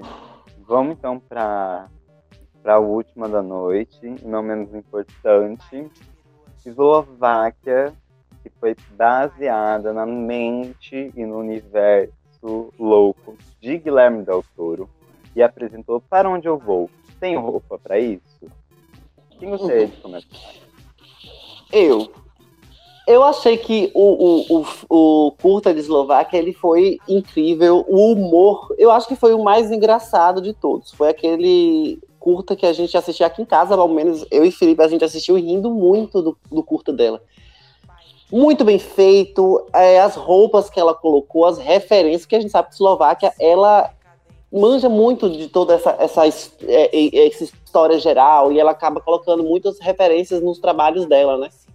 E, e inclusive ela fala Eslováquia drag, não é um país. Eu amo, eu morro com isso quando ela fala. Eu achei um filme incrível, achei maravilhoso, mas o que faltou para mim, exatamente para se destacar e estar tá ali junto no pódio, foi parecer ser um curta. Ele ficou muito mais parecido um sketch, apesar de contar uma história e tal, mas ele pareceu muito mais um sketch do que propriamente dito um curta. Então talvez seja mais ou menos aí que tenha perdido. Eu vi também o, o, o júri falando desse aspecto aí. Eu acho que talvez tenha sido exatamente este ponto que faltou ali, é, talvez no formato de como colocaria tudo ali, para estar tá ali no pódio brigando para ser um dos winners. Porque foi a ideia é muito boa, todo o roteiro é maravilhoso, a caracterização, o, o, o, conceito que ela imprimiu foi muito belo, foi muito, foi um filme muito bom. É, é um curta que a gente assiste para se divertir real. Sim, entendo. Nossa, eu. E, e uma, uma coisa que, que eu notei também é que ela usou muito como base desafios anteriores.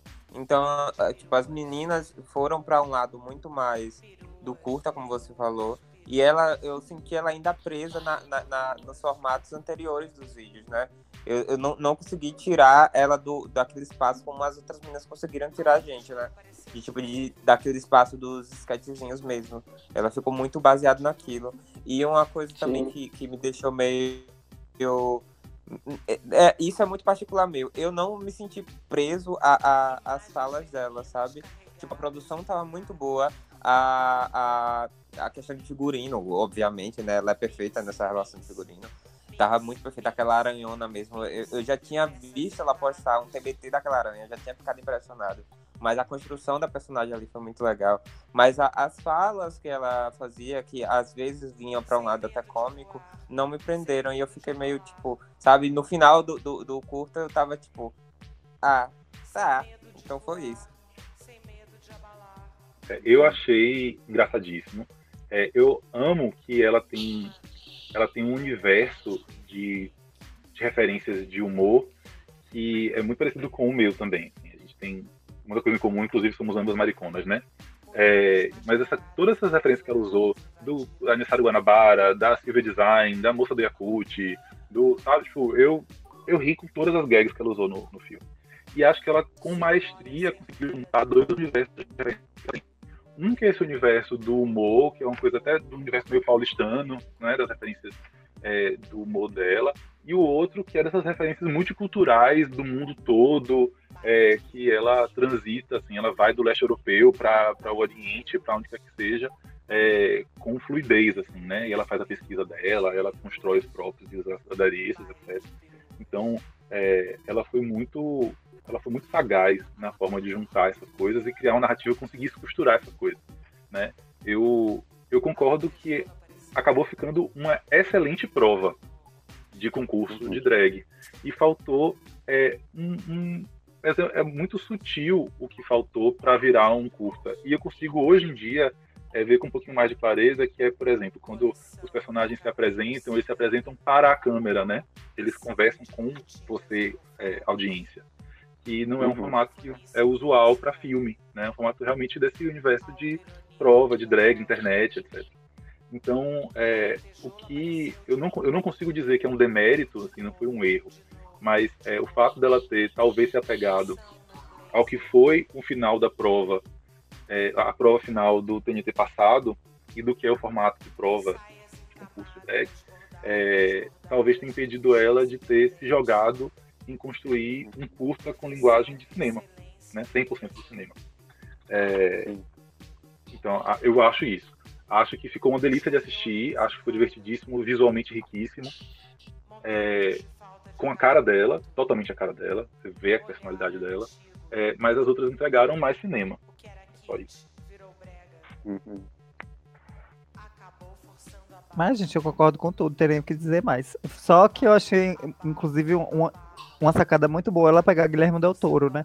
Porque ela já tendo esse, esse guarda-roupa maravilhoso que ela tem de figurinos, assim, de coisas sobrenaturais e tudo mais, acho que facilitou e deixou mais visualmente incrível, né? Porque são realmente peças incríveis que ela tem, que ela mesma produz, enfim. Ficou maravilhoso de assistir.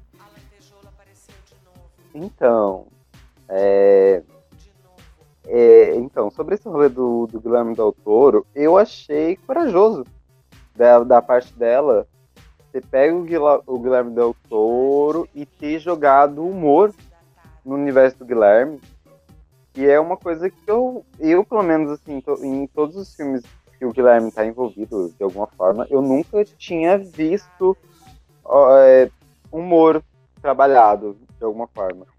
E, eu acho que ela conseguiu trabalhar isso muito bem. Realmente tem, tem essa questão que ela ficou. Ela realmente seguiu uma sequência muito coerente com as provas anteriores. Tipo, se a gente fechar tipo, o compilado de, de Eslováquia no TNT em um vídeo só, a gente vai ver que são todas provas é, nessa, nessa mesmo formato pra, que era pedido e tudo mais, que funcionou muito bem. E, mas em relação às outras, talvez o curta dela se destacasse se ele fosse o primeiro apresentado, por exemplo. E aí o público não teria recebido três curtas com linguagens muito diferentes e e muitos novas, né, para o TNT.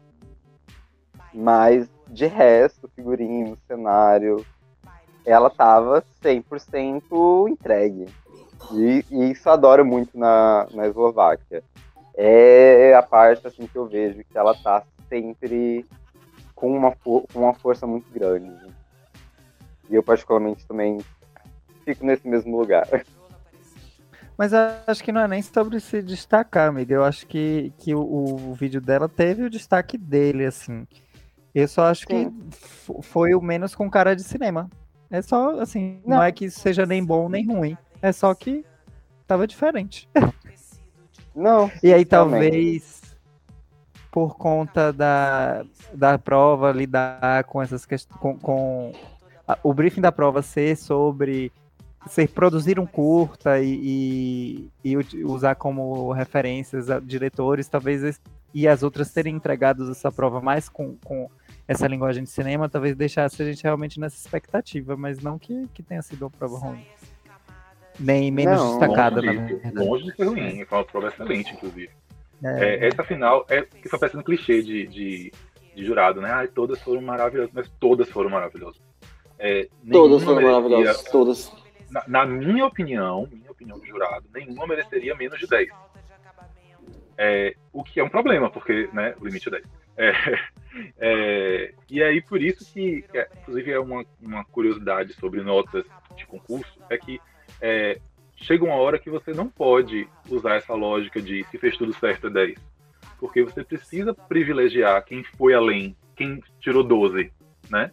E você precisa, vai ter que deduzir de quem tiraria 10 e quem vai mais tirar 10, porque alguém tirou 12. E esse alguém tirou 12 vai ter que passar a tirar 10. E a gente fez humanas, a gente não fez exatas. Então, é isso. uh, mais alguma coisa sobre o, a prova de, orga, de eita, Eslováquia? Não. Enfim. E aí, essa semana, na bancada de jurados, a gente teve todos os jurados fixos da temporada. Isso é Felipe Politano, Aimelo Lumé, Spider Banks, Dakota Monteiro. E tivemos Desiree Rebeck, mas pelo que entendi, ela ficou mais isentona do que, do que centrista no Brasil. Ela ficou mas sabe... Galo Beck. Exatamente, exata. Mas sabe qual é a questão, gente? É porque eu estou apresentando. Eu, é, essa é, é, é a minha função ali dentro. Eu não gosto muito de estar tá misturando essa, essa coisa toda para não dar espaço para predileção, para não dar espaço para nada, até a forma como eu possa estar tá falando o nome de alguma pessoa as pessoas podem de alguma forma estar tá achando que eu estou dando mais ênfase, ou então que eu estou com menos energia para isso, e quando na verdade não, sabe? Quando na verdade é, eu estou apenas seguindo um roteiro que tem lá, e eu espero que as pessoas pensem nisso. E talvez se eu começar a dar minha opinião, as pessoas possam estar começando a criar vários tipos de, de, de histórias, vários tipos de fix aí que não existe. Então eu prefiro me manter neutra. É tanto que eu não tenho eu, eu, claro que eu dei minha opinião a respeito de quem eu achava que tinha que ganhar, porque no final das contas, é, a decisão de quem foi a winner foi uma coisa que a gente fez internamente. A gente fez toda aquela gravação, a gente ouviu tudo, a ponderação de todos os júri. Só que a gente gravou, nós gravamos três finais e a gente intimamente, eu, Politano e Dakota, a gente decidiu para quem iria a winner. Então, neste caso, foi a primeira vez que eu me posicionei diferente de todos os desafios e até da do, o, a final do ano passado, que foi voto mesmo, as pessoas votaram para saber quem seria o winner. Dessa vez a gente fez um, um, uma votação, cada, a gente fez, é, ouvimos tudo que a Ime, que Spadaina, da Cota Politano fizeram naquele momento, só que aí posteriormente, já assistindo a temporada, reassistindo novamente o vídeo, acompanhando tudo que poderia é, estar acontecendo ali, a gente se reuniu e de uma forma até que atual a gente fez esse julgamento.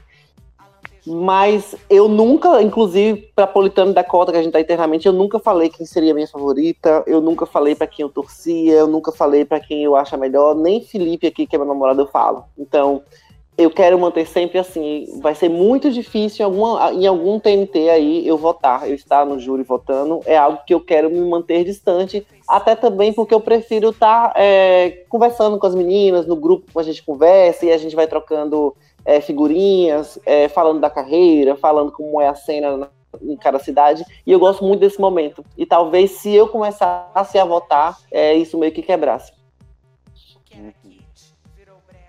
Uma coisa que não apareceu na, na, na, edição foi que a gente fez, obviamente, né, uma rodada dos votos para a quarto e terceiro lugar. Então, Sim. na edição acabou aparecendo só um voto, que foi o que prevaleceu, né? Mas é, a gente acabou fazendo tinha uma votação ali e não foi unânime, não. Né? Então teve, eu não lembro agora. Foi, Paulo, foi unânime, foi unânime sim. Quarto e terceiro lugar foi unânime? Quarto e terceiro lugar foi. É, Dakota, ela me mandou antes do corte, ela tinha me mandado é, a versão que André Batistucci, que é ele que, que edita o, o episódio, ah, é, os recortes todos, eu tinha recebido, tinha, tinha toda parte, e foi unânime. Tanto o, o quarto quanto a terceira colocação foram unânimes. Eu tava dormindo já, gente? Já era meia-noite. aí por isso, aí por isso que realmente foi meia-noite. Aí por isso que a gente resolveu editar, porque a parte do júri também estava muito longo e a gente teve um comprometimento de material que não teve foco na gravação. Então, por estratégia, para não ficar ainda maior, ficar mais longo, a gente, como estava unânime, colocamos uma pessoa votando que estaria representando os votos de todas as pessoas. Não foi tipo, é, aquela pessoa votou e ela ficou em quarto, aquela pessoa votou e ela ficou em terceiro. Não, foi uma votação em comum e acabou que a, a maioria, mas foi unânime, é, a colocação de quarto lugar para Katrina e terceira colocação para Eslováquia. Olha aí, fofoca de, em primeira mão, adoro. e eu acho que essa foi a primeira vez que é, todo mundo concordaram com as críticas uns dos outros. Assim, não teve críticas muito dissidentes, exceto a sonoplastia de Katrina, mas aí a fanbase dela se manifestou mesmo depois nos comentários, que, que é, eu achei impressionante a fanbase de Katrina, hein? Muito forte essa Ela tem, ela tem, ela é uma artista, é, é, Katrina, Eslováquia, mas apesar de tudo isso, foi uma temporada muito mais, de certa forma, assim, entre aspas, saudável. Porque a Sim. gente viu na primeira temporada, tinha um grande volume em cima de Dakota, apesar de que Dakota ela soube estar tá ali conversando, tendo aquela comunicação com os fãs dela, com as pessoas que acompanham ela em não estar tá destratando as meninas, em estar tá respeitando. Então, ao menos dessa parte de clima aí teve, só que claro que foi bem desproporcional, sabe? É, Dakota já tinha um grande público na internet e muitas das outras meninas elas estavam sendo inseridas aí por conta da, da quarentena, porque a maioria das drags, Teresa Skype, é, Nola Crioula, eu, Flaminga, eu tinha eram pessoas quando eu comecei viado. É, é isso. E eram queens que faziam mais shows presenciais, sabe? Não tinha aquela grande parcela das pessoas que estão nos shows assistindo o programa, e é uma coisa nacional. E, e Dakota tinha mais isso, que não é um demérito para ninguém. Até porque as meninas conseguiram conquistar o respeito desse grande público que veio dela e um grande público também que veio da internet. Então, apesar de ter um, um, clima saudável, mas teve essa, essa, esse volume aí, que foi uma coisa mais diferente nessa, nessa segunda temporada, que tinha pessoas que tinham grandes nomes, como Eslováquia, é, como a própria Katrina, que ela já tinha viralizado com o vídeo lá da, da, da Barbie fascista. Tínhamos Ginger Moon, tínhamos Não várias é um queens que já tinham um público. Olha que tiração. E já, e já tínhamos vários queens, assim, que tinham um nome, mas ainda assim teve esse espaço para que outras queens conseguissem conquistar, porque aí também já veio dessa outra narrativa de que o TNT conseguiu conquistar um, um público próprio e estava, assim, com o coração aberto para estar tá recebendo essas meninas. É, a Lilith, por exemplo, ela não tinha uma grande fanbase, ela ainda não era muito, muito conhecida na internet, ela era é uma queen de São Paulo, era bem local, só que aí as pessoas começaram a observar ela, então ela começou a conquistar essa fanbase. Katrina já tinha uma fanbase também de muitas pessoas que se identificavam com ela. É, a Tenebrária era uma queen também que conseguiu conquistar muita gente. Então, essa segunda temporada foi até um pouco mais democrática nessa questão de público. Organza também foi conquistando muita gente, por mais que ela já tivesse um público também. É, Organza conquistou um público enorme né, né, ao longo do concurso. Eu acho que todas as meninas conquistaram é, um público que eram meninas muito diferentes uma das outras, sabe? São, e eram meninas que, por exemplo, Sasha Rios foi a primeira eliminada e Sasha Rios ela é uma queen incrível. A gente sabe que Sasha ela tem um potencial mais de shows presenciais, mas se você for observar tudo que Sasha faz, os vídeos, é, as lives que ela faz, Sasha é uma, é uma queen incrível. Então é uma queen que muitas pessoas vão se identificar. Então, Sasha, aí depois tivemos é, é a, a Ruby, tivemos a Dolce, que foram pessoas que foram também conquistando a sua fanbase. As pessoas estão muito receptivas. E no pódio ficou em quarto lugar Katrina Adams, terceiro lugar Eslováquia, segundo lugar Lilith Precheva e em primeiro a winner da temporada, que foi Organza, e eu particularmente adorei.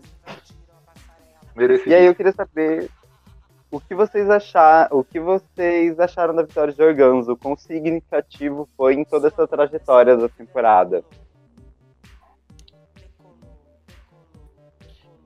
Eu acho assim que a vitória de Organza representou um crescimento, representou que o TNT ele vai estar sempre respeitando a forma como você vai evoluir ao longo do concurso. É, você vai ter várias chances e Organza ela foi se moldando ao longo do concurso.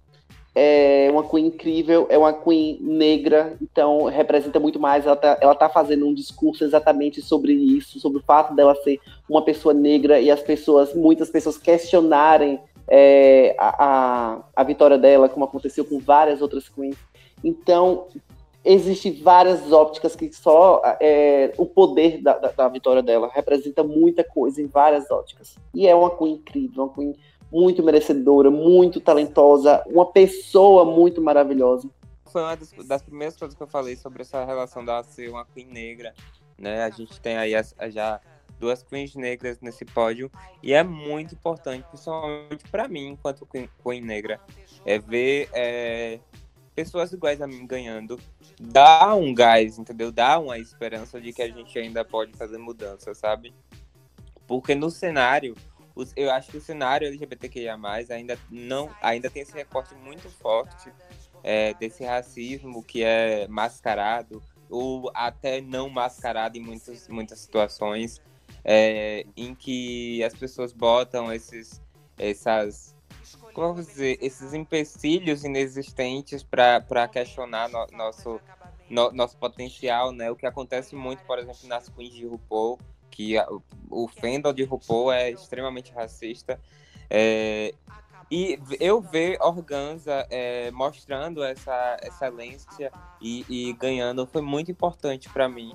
Não só porque eu, eu sou cadelinha dela, né? Mas porque é, dá esse, esse, viés de esperança, né? Dá essa coisinha gostosa de se, de se ver ali em um lugar de, de potência, né? Um lugar de, de pertencimento. Será que não é porque você é cadelinha dela mesmo, no das contas?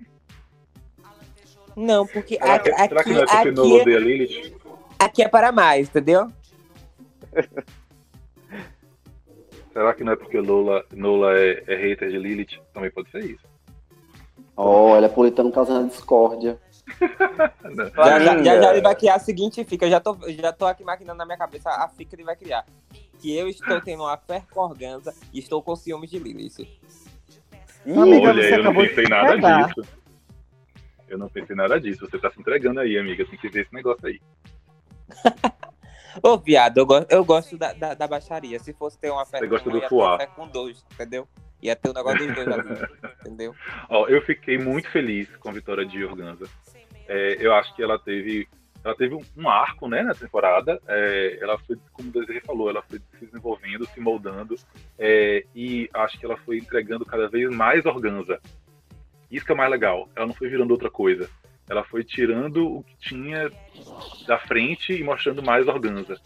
E acho que essa virada começou naquele é, do TNT Fashion, sabe? Que ela é, a Lila mostrou muito do que é ela e dali em diante foi é, só cada vez mais ver organza show, sabe?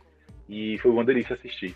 Todas as meninas do top 4 e é, várias outras da temporada toda mereciam é, ganhar, né? Assim, seriam vencedoras merecedoras se tivessem oportunidade, uhum. né? É, todas elas representariam bem o projeto e é, teriam valor para mostrar e tudo mais. É, mas eu acho que essa coisa de Organza sempre entregar um pouquinho a mais do que a gente espera, isso conquista a gente, né? Então, quando ela faz, por exemplo, aquele ball em que ela faz não só ela passa uma mensagem política, como ela faz uma coleção de high fashion, aí você fica assim, cacete. Né? Ela não precisava fazer isso. Ela fez porque ela é foda. Então, é a mesma coisa com a final. Então, quando a gente vê esse compromisso com o ir além, aí você fala, realmente, né? É, tinha que ser vencedora mesmo. Algo a mais sobre a, a Winner? Não, amiga, eu nem vou falar nada porque eu vou ser repetitiva. Se eu vou falar alguma coisa. Ai, enfim, antes de finalizar, eu queria perguntar quais são os planos pro futuro. Não só do TNT, mas pro futuro no geral. O que, que a gente pode ver de, de vocês? Já que esse é Eu um- vou Eu dar em tenho uma- primeira mão. Eu tenho Vai, uma fala. pergunta antes sobre o TNT. Vai então ter. Miss Simpatia? Vai, a gente vai fazer. A gente ainda não Hum. anunciou, mas iremos fazer o Reunited no sábado agora. Hum, Hum, gostei. Mais um episódio do. TNT. Eu tenho uma pergunta pra fazer agora sobre o TNT. Eu tenho uma pergunta. Flaminga e Nola Crioula. Se houvesse um All Stars do TNT, vocês participariam? Amigo, do, do, sim.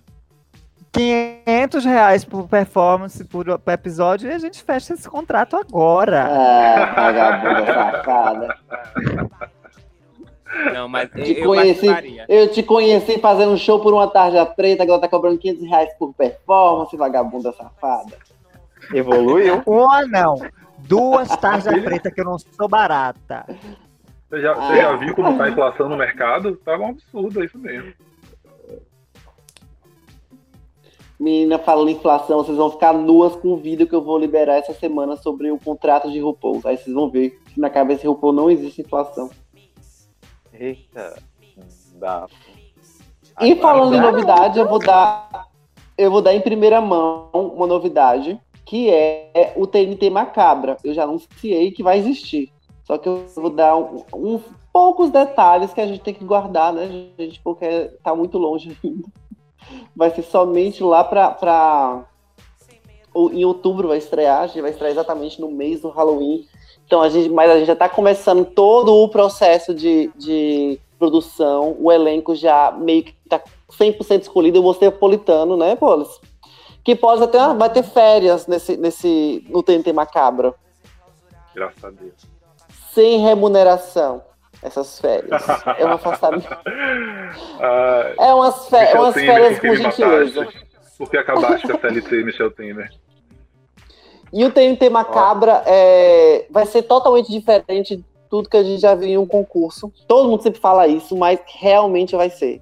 Então, eu tô muito ansiosa para que as pessoas conheçam. Eu tô apostando muito, eu tô experimentando muito.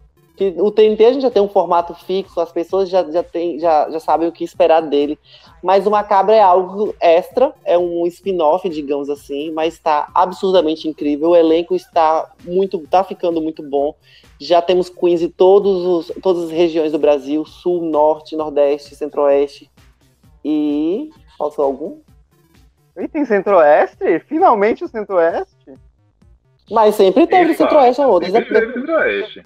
Sempre teve. Na primeira temporada tivemos duas e nessa tivemos uma. Raika, querida, sua. Raika, idol- Ai, Raika e- Distrito Federal, é, é a parte. Ah, quer Ah, dizer é. que o Distrito Federal é flutua, flutua ali no, no, no, no centro-oeste. Não, apesar de estar, não tá, porque tá flutuando ali. É um recorte. Que bicha safada. Mas, ó, eu posso de- falar, porque. Peraí, Deise, rapidinho eu vou falar, porque eu não vou ser jurado do Gama Cabra, então eu posso falar Uhum. sem ser por causa própria. É, o que Desirê está fazendo para o, o formato do TNT Macabra, nunca ninguém fez na televisão nem em lugar nenhum. Falei. É Uhum. nesse nível. Ela é, é Exatamente. nível de experimentação, nível de experimentação que vai rolar para esse formato TNT Macabra. Nem eu, nem ninguém aqui nunca viu. Ai, Agora eu acredito, porque tinha uma época que Desirê toda semana vinha no WhatsApp. Vão no meu show que, esse- que essa semana eu vou fazer uma revelação bombástica. Até hoje eu espero. A bomba. Não, mas real, real, real, real. Eu tô preparando, eu tô com, com, no- no- com novos parceiros para esse spin-off. No, no TNT normal, a gente continua com a nossa parceria, eu e Paulitano. Mas no, no Macabra, então, é um espaço pra gente experimentar. Eu vou estar experimentando, colocando todas essas maluquices que eu tenho na minha cabeça. Vou jogar lá e eu tô muito confiante, porque o formato está incrível. É, as pessoas. Vai, vai ser tipo uma coisa muito absurda, vai ser uma coisa extremamente absurda. O elenco está referência no que quando você pensa em horror de Bafo. É realmente você podem pensar é, é, grande, podem pensar que, que são pessoas realmente referência em todo esse sentido. Estou muito feliz também com a pluralidade de, de queens e kings. Então vai ter uma coisa.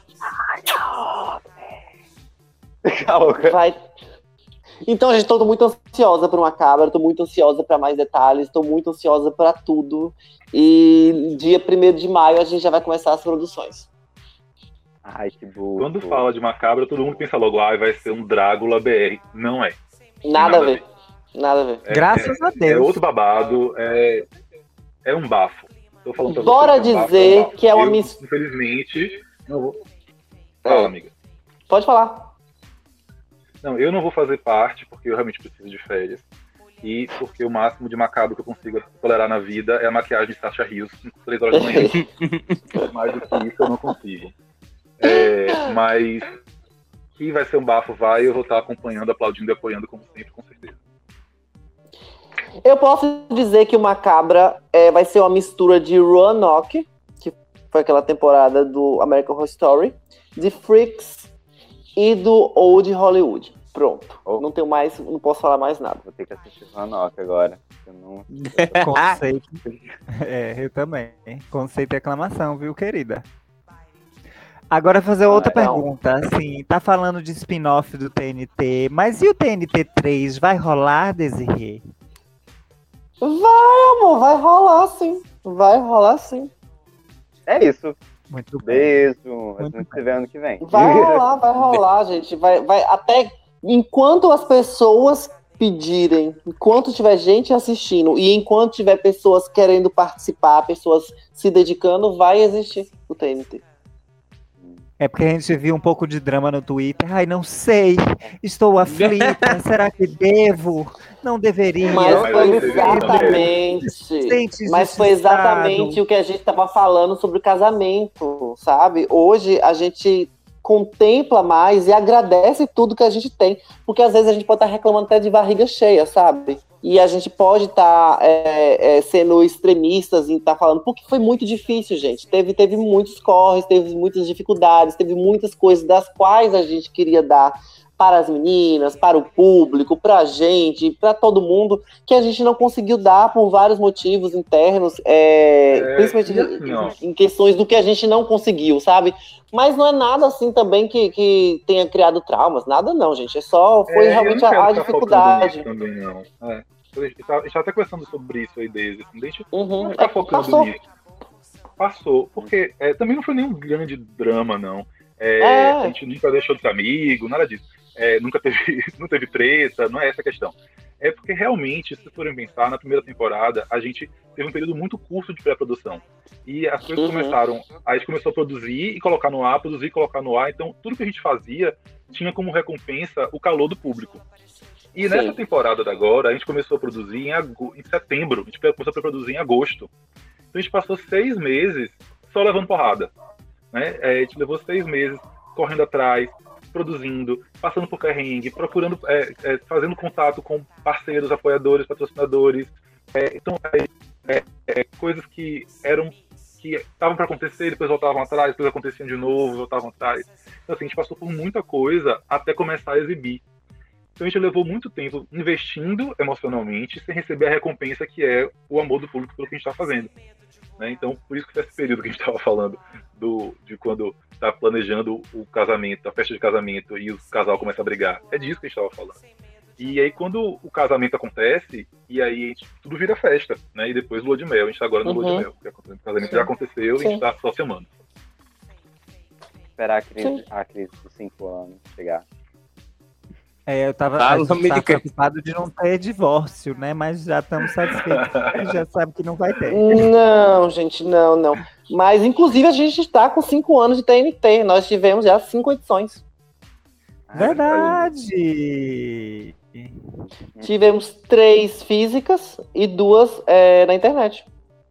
Então e eu já vou são te falar cinco que meu anos. sonho, meu sonho é conseguir levar um pouco do TNT, das, das, das edições presenciais do TNT para o público na internet. É, mostrar essas queens que participaram, as que ganharam, é, fazer com que essas, esses artistas sejam reconhecidos também para esse público, sabe? Eu sinto essa dívida da gente, assim, a gente precisa fazer isso acontecer. Sim. Aí eu tô esperando, porque olha, eu quero muito ver as performances de tal banda. Ai. Você precisa ver Glenda também. Glenda é. Uhum. Glenda é Tudo. bárbara. Uhum. Enfim, aproveitando esse clima assim, de planos futuros, eu só quero anunciar que o, o Capivaras Trancados agora tem um financiamento coletivo. Então, se Amo. você que chegou agora, através do, do TNT, e vai ficar, porque a gente vai começar a falar sobre filme, vai falar sobre cinema, voltar à temática principal do podcast. Inclusive, deixo aqui o convite para todo mundo participar em algum episódio futuro, falando sobre qualquer diretor, eu estou sempre aberto a propostas. Então, sente-se, vai em apoia-se barra capivaras trancadas, vê lá as metas. É bem pequeno o, a, a campanha, tem 5, 10 e 15 reais. E você pode estar colaborando com o podcast, que é um podcast totalmente é, independente, onde eu sou a única pessoa que produz tudo isso que acontece, e é muita coisa, acredite. E aí você vai estar colaborando para eu estar melhorando a qualidade do podcast daqui em diante. E, é claro, cobrir as futuras temporadas, porque eu não sou burro. Amo. Enfim. Vem macabra. Ai, eu queria muito agradecer por ter aceito. Eu queria também muito agradecer Nola e Flamingo por toparem gravar todos esses episódios comigo. Foi muito maravilhoso. E realmente, tipo, pra mim, é, não só porque é algo que eu gosto muito de, de comentar, mas também porque eu percebi que realmente teve uma melhoria muito grande no podcast nesse período. Minha, assim, de, de produção. E isso não ia acontecer se não tivesse acontecido a temporada e se Nola e Flaminga não tivessem aceitado participar. Ai, amiga, nada. Te passo meu pix depois. Nada, Ai, amigo, a gente que agradece. Foi muito divertido participar disso também. Ainda mais sendo sobre o TNT, que é uma coisa que a gente já fez parte, tem o maior carinho. Pode chamar sempre que precisar pra qualquer coisa. E, bicho, a gente ama tricotar, a gente ama falar sobre os outros, entendeu? Então, sempre que possível, e ainda mais de gente que a gente conhece, que a gente assiste, a gente consome, bicha. Aí é que a gente mete a língua mesmo. E ainda mais com o papo que tem depois das câmeras desligadas, né? Que aí já paga muita coisa. Ai, se tivesse gravado essas conversas, meu Deus. Eu gravei no Então, pra começo, hein? Então, para finalizar, eu queria que vocês passassem os recados finais de cada um de vocês, suas mídias, pra galera continuar acompanhando o trabalho. Gente, primeiro, muito obrigada ao Capivaras, muito obrigada a todas as pessoas que apoiaram a gente, todas as pessoas que, que ajudam né, a estar construindo essa plataforma, que no final das contas faz parte, sabe? São extensões e tudo vai fortalecendo esse rolê, então eu sou muito grata a todas vocês. Muito obrigada mesmo, muito obrigada às pessoas que assistem. Continue é, seguindo a gente, continue assistindo a gente. Eu vou estar começando agora é, durante esse período de atos dos concursos, tal, vou estar começando a produzir uns conteúdos, colocando na internet, até como uma forma de estar tentando fidelizar e fazer com que as pessoas também vejam sobre eu estar falando, sobre outras coisas. Então, eu tô com toda a paciência do mundo para desenvolver, para fidelizar, para que as pessoas venham conhecer. Aí, amanhã estarei, amanhã no caso, amanhã no, no- no cronológico já foi para vocês que estão ouvindo, porque o podcast só vai ao ar depois. Então, corram no meu canal lá no TNT Drag, assistam tudo que vão estar postando lá, vai ser muito divertido esse crescimento. Então, eu conto mais uma vez com vocês nessa ajuda. É muito importante para a gente que somos independentes, estamos nesse corre, estamos querendo nos firmar é, através dessas dificuldades que é, para viabilizar toda a nossa arte. Então, muito obrigada a todos vocês. Eu espero que vocês continuem comigo. E eu estou no Instagram, estou no Twitter, arroba estou lá no TMT Drag no, no YouTube. E é isso. Então é isso, né, gente? Oi. Aquela. É, vamos me seguir no Insta, arroba. Vamos me seguir no meu canal. Me, me seguir, ó, viado. Se inscrever no meu canal, A Casa Crioula. Estou voltando aí a produzir conteúdos para essas plataformas. Lá no meu Insta também eu tenho usado muito a plataforma do Rios, postado algumas coisas. Inclusive soltei recentemente aí uma brincadeirinha com aquela música Look de RuPaul Drag Race, né? Então, quem quiser, corre lá, arroba Nula Criou em todas as redes sociais. E quem quiser conhecer meu áudio também, que Eu também produzo arte com ele, pois eu sou dançarina, estudante, graduando em dança aqui pela UFBA. É arroba Andrazo com O, tá? Um beijão. Então, eu queria agradecer a Passaquinha e a vocês, meninas, por tomarem o tempo de vocês para comentarem uma coisa que a gente produz e que isso faz tudo valer a pena. Né? Então, eu fico super lisonjeado e feliz de é, da gente estar tá colocando no mundo algo que vai se multiplicando. Então, muitíssimo obrigado por fazer tudo isso fazer sentido. É, agradecer também a quem está ouvindo, está tomando também um tempo, muito tempo, que a gente falou pra caramba, para ouvir sobre uma coisa que a gente está produzindo, então fico super feliz também. É, eu quero aproveitar para agradecer mais uma vez as meninas que participaram do elenco, né, é, que são artistas incríveis e que emprestaram o talento e o brilho delas para o projeto da gente, para uma visão que a gente teve. Muitíssimo obrigado. É, e é isso. É, eu sou Felipe Politano, arroba Felipe Politano no Instagram, arroba House of No Shave de House, que não faz a barba, é, no Twitter. É, não tenho muita coisa para apresentar agora, então eu peço que vocês continuem seguindo, engajando com as redes do TNT. Aguardem aí o TNT Macabra, que a gente espera que tenha também capivaras macabras cobrindo. E é isso.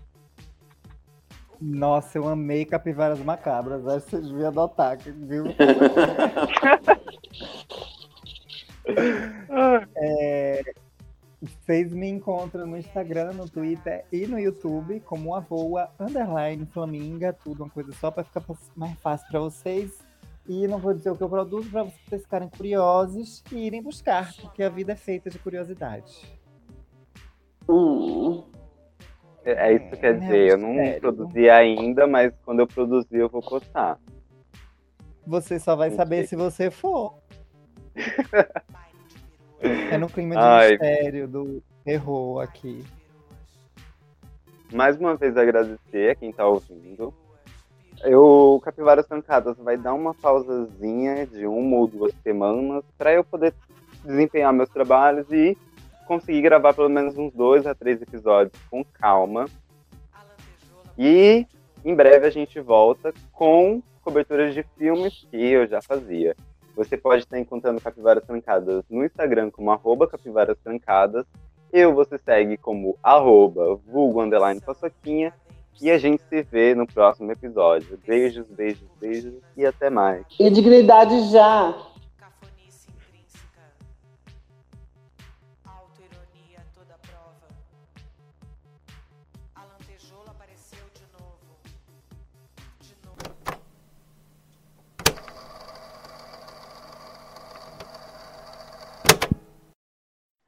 Pronto, a partir de agora tem uma conduta profissional. Ah, é, né? Palhaça. Vamos ver o quanto dura essa conduta. Meu amor, a personagem é a personagem. Corta só esse pedacinho, me envia ali no WhatsApp. Ah, eu vou fazer.